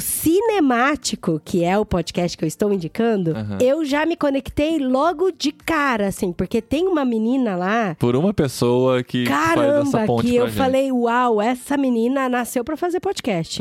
Que é a Bia Fioroto. Ela, tá em vários podcasts, né? Inclusive no, no Braincast ela tá sempre, mas no cinemático ela brilha, né? Ela brilha, gente. Ela foi feita pra fazer o cinemático. E é engraçado que ela já fez parte do Judão, que era um outro site que eu acompanhava muito na Nossa, época isso é também. muito anos 2000, hein, fofo?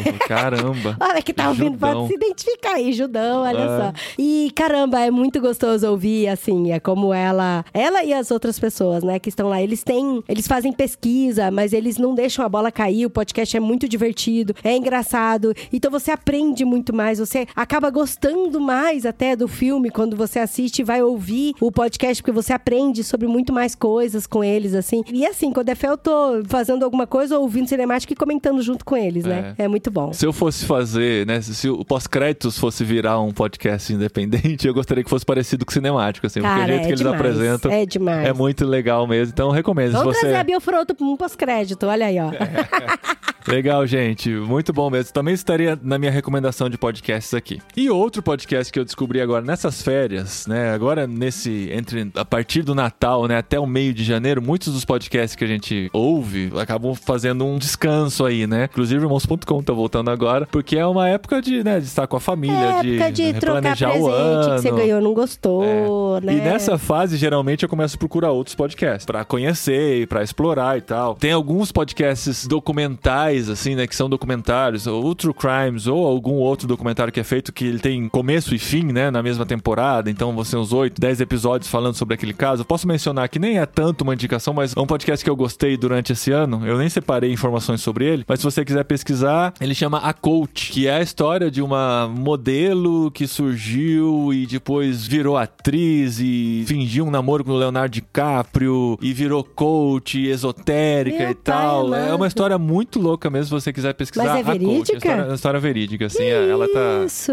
Não é nem spoiler, porque o, o podcast começa falando que ela está presa hoje, mas vai contar toda a jornada dela até esse momento. Então foi um podcast que eu gostei, que eu descobri nessa fase. Mas o que eu queria recomendar, que assim, é uma recomendação muito específica, porque talvez não seja pra todo mundo, mas se você tem algum interesse pelo espanhol, e o problema do podcast é que não tem legenda, como o filme e a série espanhol, né? Teria, eu queria recomendar um podcast espanhol que eu comecei a ouvir recentemente. Uma amiga nossa espanhola, a Priscila, já tinha recomendado há algum Ah, tempo. é verdade. E eu deixei lá pendente. Agora que eu fiquei meio órfão, né, e procurando alguma coisa, eu falei, eu vou dar chance pra esse podcast aí e ver no que dá. Se você quer ouvir o espanhol da Espanha, com todas as suas gírias, com todos os seus maneirismos e com uma conversa legal entre quatro pessoas, porque geralmente os podcasts, os mais tradicionais, é uma pessoa falando, É, é, uma entrevista é, que tem é uma pergunta e uma resposta e tal. Não tem esse bate-papo, assim, né, que a gente geralmente tem Não sei se no Brasil tá assim, mas brasileiros. aqui é mais assim, né, amor? Não, tem, É. tem, tem de tudo, né? Hoje podcast tem de tudo. Mas esse é muito legal também porque está conectado com cultura pop. São quatro caras que estão falando sobre cultura pop. Não necessariamente do que tá no hype. Serve pra você descobrir coisas escondidas também e até pra conhecer mais da cultura espanhola. Fala. Às vezes eles estão falando de coisas que são muito claras entre eles e eu fico, cara, eu nunca ouvi falar que e que é jogo isso, no, né? no Google pra pesquisar, sabe? Porque são coisas que fazem parte da cultura deles e nós, vivendo aqui na Espanha, queremos, queremos conhecer mais. E são quatro caras que eu descobri que são bem conhecidinhos aqui na Espanha até, né? São, tipo, fossem grandes nomes. Fábio Porchat, É, Paulo Vieira. o Rafinha Bastos. não, nem todos são comediantes, porque assim, ó. Ah, não. Eu vou falar já o nome do, do podcast, né? Que se chama Aqui Ai Dragones. Aqui Ai Dragones. Por quê? Porque e todo episódio começa com o áudio falando, né? Que quando os cartógrafos do Renascimento colocavam em seus mapas uma zona jamais pisada pelo homem e por isso seguramente perigosa, eles desenhavam uma criatura mitológica e escreviam debaixo dela, né? Ic sunt dracones, que em latim significa aqui ai dragones. Aqui tem dragões, né? E é o nome do podcast. E eles são Arturo Gonçalves Campos, que é um guionista, que é roteirista, né? E um cara que foi criado na rádio. O Rodrigo Cortés, que é um respeitado cineasta aqui na Espanha. O Juan Gomes Jurado, que é um escritor de best-seller, que é um livro que a gente precisa conhecer, Dri, que é o Reina Roja. Vendeu mais de Sim, milhões de nossa, exemplares. os adolescentes amam esse É, livro. então. É o Reina Roja. É o- Uau, é difícil falar. Reina Roja. Re- Reina Re- Roja. É o Juan Gomes Jurado. Ó, que legal. Vou ouvir esse podcast E agora, o hein? Javier Cansado, que é um humorista, que é o Rafinha Bastos da história. E são sempre os quatro. Todos os episódios que eu vi até agora são sempre os quatro. Não tem uma entrevista nem nada. E eles vão discutir temas, eles vão fazer jogos entre eles, sabe? Às vezes chega um com um jogo assim, fala: o jogo hoje é tal. Aí eles vão jogar entre eles. Jogo Gente, de palavras. Você vai... o espanhol é maravilhoso. É. Porque eles têm... Se você assiste programa de televisão aqui, é, assim. É tudo jogo. É tudo, tudo. Não, é tudo jogo e, e tudo é motivo de jogar. Então eles fazem jogos, eles fazem perguntas, eh, fazem uma rodada de perguntas entre eles. Um faz uma pergunta pro outro. geralmente são perguntas muito criativas, sabe? Então são quatro caras muito criativos mesmo, assim. Eu ouvi uns cinco episódios da sequência. Vou confessar que no quinto eu já cansei um pouquinho, assim, porque às vezes é, é muito frenético a coisa. É bom você intercalar com outras coisas, principalmente se você não domina o espanhol. Não é um podcast que dá pra ouvir acelerado. Já teve coisas em espanhol que eu ouvi um pouco Olha aí, acelerar. Áudio do WhatsApp eu já ouço frenéticos, né? acelerado, mas eles são frenéticos, assim. Tem uma interação muito legal, uma química muito boa entre eles. Então, se você quiser conhecer um pouquinho mais da cultura espanhola, ficar por dentro de cultura pop, e também, assim, eles têm um momento que eles vão indicar um pianista de jazz dos anos 60, sabe? Eles são cult, né? Tô vendo Tem. que tem uma estação de Chesterton aqui, olha só. É, vão ter filmes, ele vai recomendar um filme pré-censura nos Estados Unidos, quando começaram a surgir lá nos anos 40, os primeiros movimentos de censura, ele fala, esse é um dos últimos filmes pré-censura, então tem uns temas tal. Então assim, você vai aprender de tudo, não é só da cultura espanhola, tem muito da cultura pop americana também. Vale super a pena conhecer aqui a Dragones, você acha na sua plataforma de áudio favorita aí, não estou sendo pago pra falar deles, mas foi uma descoberta, na verdade nenhuma das recomendações a gente foi pago pra falar, que fique bem claro, tá? Mas foi uma descoberta recente que eu gostaria de compartilhar com vocês, se vocês quiserem ouvir mais espanhol da Espanha e conhecer um pouquinho mais da cultura. Tem recomendações legais, como a gente espera ter dado aqui nesse episódio do Vem na Minha 2024 do podcast irmãos.com. Olha, gostei tanto que eu acho que eu vou parar o podcast e vou lá ouvir, amor. É, Tô aqui. que bom, né? Que bom. Caramba, que legal! Porque você já tinha falado pra mim, mas eu nunca tinha visto assim com os meus olhos. Agora os seus olhos te veem, tá na hora dos seus ouvidos ouvirem, né? Sim, gente. Falou, valeu, vai lá ouvir. Mas é isso aí, gente. Começamos o ano com as nossas recomendações. A gente teve que dar uma corridinha aqui no final, porque né, em séries e filmes foi o que a gente mais gastou tempo, né, durante esse ano. E a gente descobriu muita coisa legal. Muito obrigado por nos ouvirem até aqui. Muito obrigado, amigos da cabine, que ajudaram com suas recomendações também. Isso vai fazer com que a gente assista mais coisas esse ano por meio dessas recomendações também. Como no ano passado, os áudios que a gente recebeu, teve coisas, muitas coisas que a gente assistiu e ouviu Sim, durante o ano por conta nossa. dessas recomendações. Coletivo Candeeiro, gente, caramba, É. que da hora. Até hoje eu escuto. Aí o pessoal tá se perguntando, mas o que é a cabine? É, Vocês quem é a cabine? Ah, de onde É. esse povo? Só quem Áudio, chegou cabine. agora, né? Não sabe que é a cabine. Também a gente não fala em todo episódio. Não, inclusive vamos começar o ano falando da cabine A aqui, é cabine. importante. A cabine é o nosso grupo de amigos do qual pode fazer parte você que está ouvindo agora e ainda não faz parte. Porque se você contribui financeiramente com esse trabalho que nós realizamos aqui todas as semanas, a partir de hoje até o fim do ano, esperamos todas as semanas ter episódios novos aqui. Você sabe que esse tipo de trabalho demanda tempo, demanda dedicação e demanda investimento financeiro também, né? A nossa vida demanda investimento financeiro. Então, se você quer participar do que estamos realizando, do que estamos fazendo, dos nossos projetos, do que Deus está fazendo através de nós, afinal, entendemos que Deus está nos encaminhando, nos dirigindo em tudo que nós fazemos. Se você se sente parte disso, e eu tomo muito cuidado para falar isso para não parecer uma manipulação religiosa também, né? Sim. de que, olha, Não, Deus gente, está você gosta da gente, Enfim. apoia o nosso trabalho aqui, porque a gente tem muito custo, muita dedicação de tempo. O Paulinho fica horas e horas e horas, e às vezes até mais de um dia editando Não podcast. só editando, né, gente? Tem Sim, todo é muito o trabalho né? de pensar em temas, de convidar amigos pra participarem. E às vezes as agendas são tão Estudar, difíceis de lê, encaixar. estuda. aham. E a preparação, a gravação, né? Que a gente gasta um bom tempo também. E a edição, publicação, tudo demanda bastante do nosso tempo. Então, se você quer participar, você entra em irmãos.com barra cabine e vê as maneiras de participar. E uma maneira interessante de você fazer isso é através de Pix Ah, programado. você descobriu há pouco tempo, né, amor? É. Que a gente não sabia que existia É, não, isso. eu tinha visto a notícia o que... Pix, sim, calma. É, o Pix que a gente sabia que existiria, que existia. seria criado o Pix programado. Eu falei, o que será que é isso, né? Já faz um tempo que isso existe. Mas você pode ir lá e programar durante um ano para que todo mês seja feito um Pix para nossa conta a partir da sua conta do valor que você definir. Então, se você quer no ano de 2024 participar aqui do nosso trabalho, entra lá irmãos.com barra cabine e vê lá a nossa chave de Pix e como você pode participar. Já dou spoiler aqui que é paulinho.irmãos.com, é o nosso e-mail.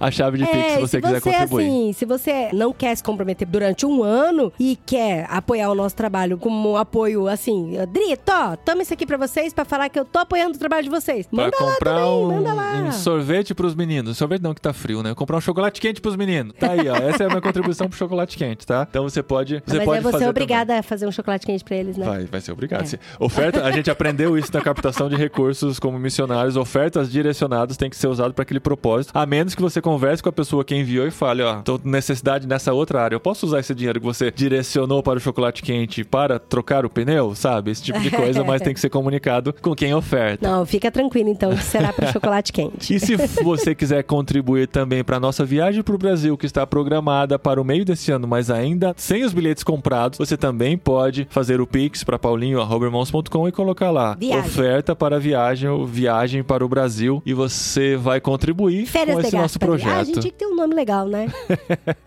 Excursão ao Brasil. Nossa, bem Nossa, clássica, né? Mas é isso, gente. Participem, sigam-nos nas redes sociais, Irmãos Underline com Paulinho de Gaspari, Dri de Gaspari, pra ver um pouquinho da nossa vida aqui na Espanha e um pouquinho mais do nosso ministério. E a gente se vê semana que vem com um pouquinho mais de conversa, porque vai ser a caixinha de perguntas do Jet Lag. Olha aí! Fica Caramba, ligado no arroba irmãos com no Instagram. A gente vai abrir uma caixinha de perguntas lá. Peraí, não, já tá aberta. Corre lá. Se você. No, no Dá dia tempo ainda de no fazer dia pergunta? De publicação, no dia de publicação desse episódio tá aberta. Corre lá agora nos stories de irmãos.com, que a caixinha de perguntas tá lá. Você vai fazer uma pergunta, qualquer pergunta relacionada à vida no exterior, viagem, preparação, Adaptação. Ser, ser cristão no local de trabalho, tudo, todos os temas que a gente fala dentro do jet lag, qualquer pergunta que você tiver, faz lá na caixinha de perguntas. Nós vamos responder junto com o Gustavo Borges no episódio da semana que vem aqui do podcast irmãos.com. Beleza, gente? Nos vemos lá? Nos vemos lá e nos vemos durante o ano de 2024. Tamo né? junto, gente. Obrigado pela companhia. Mais um ano aqui, o 26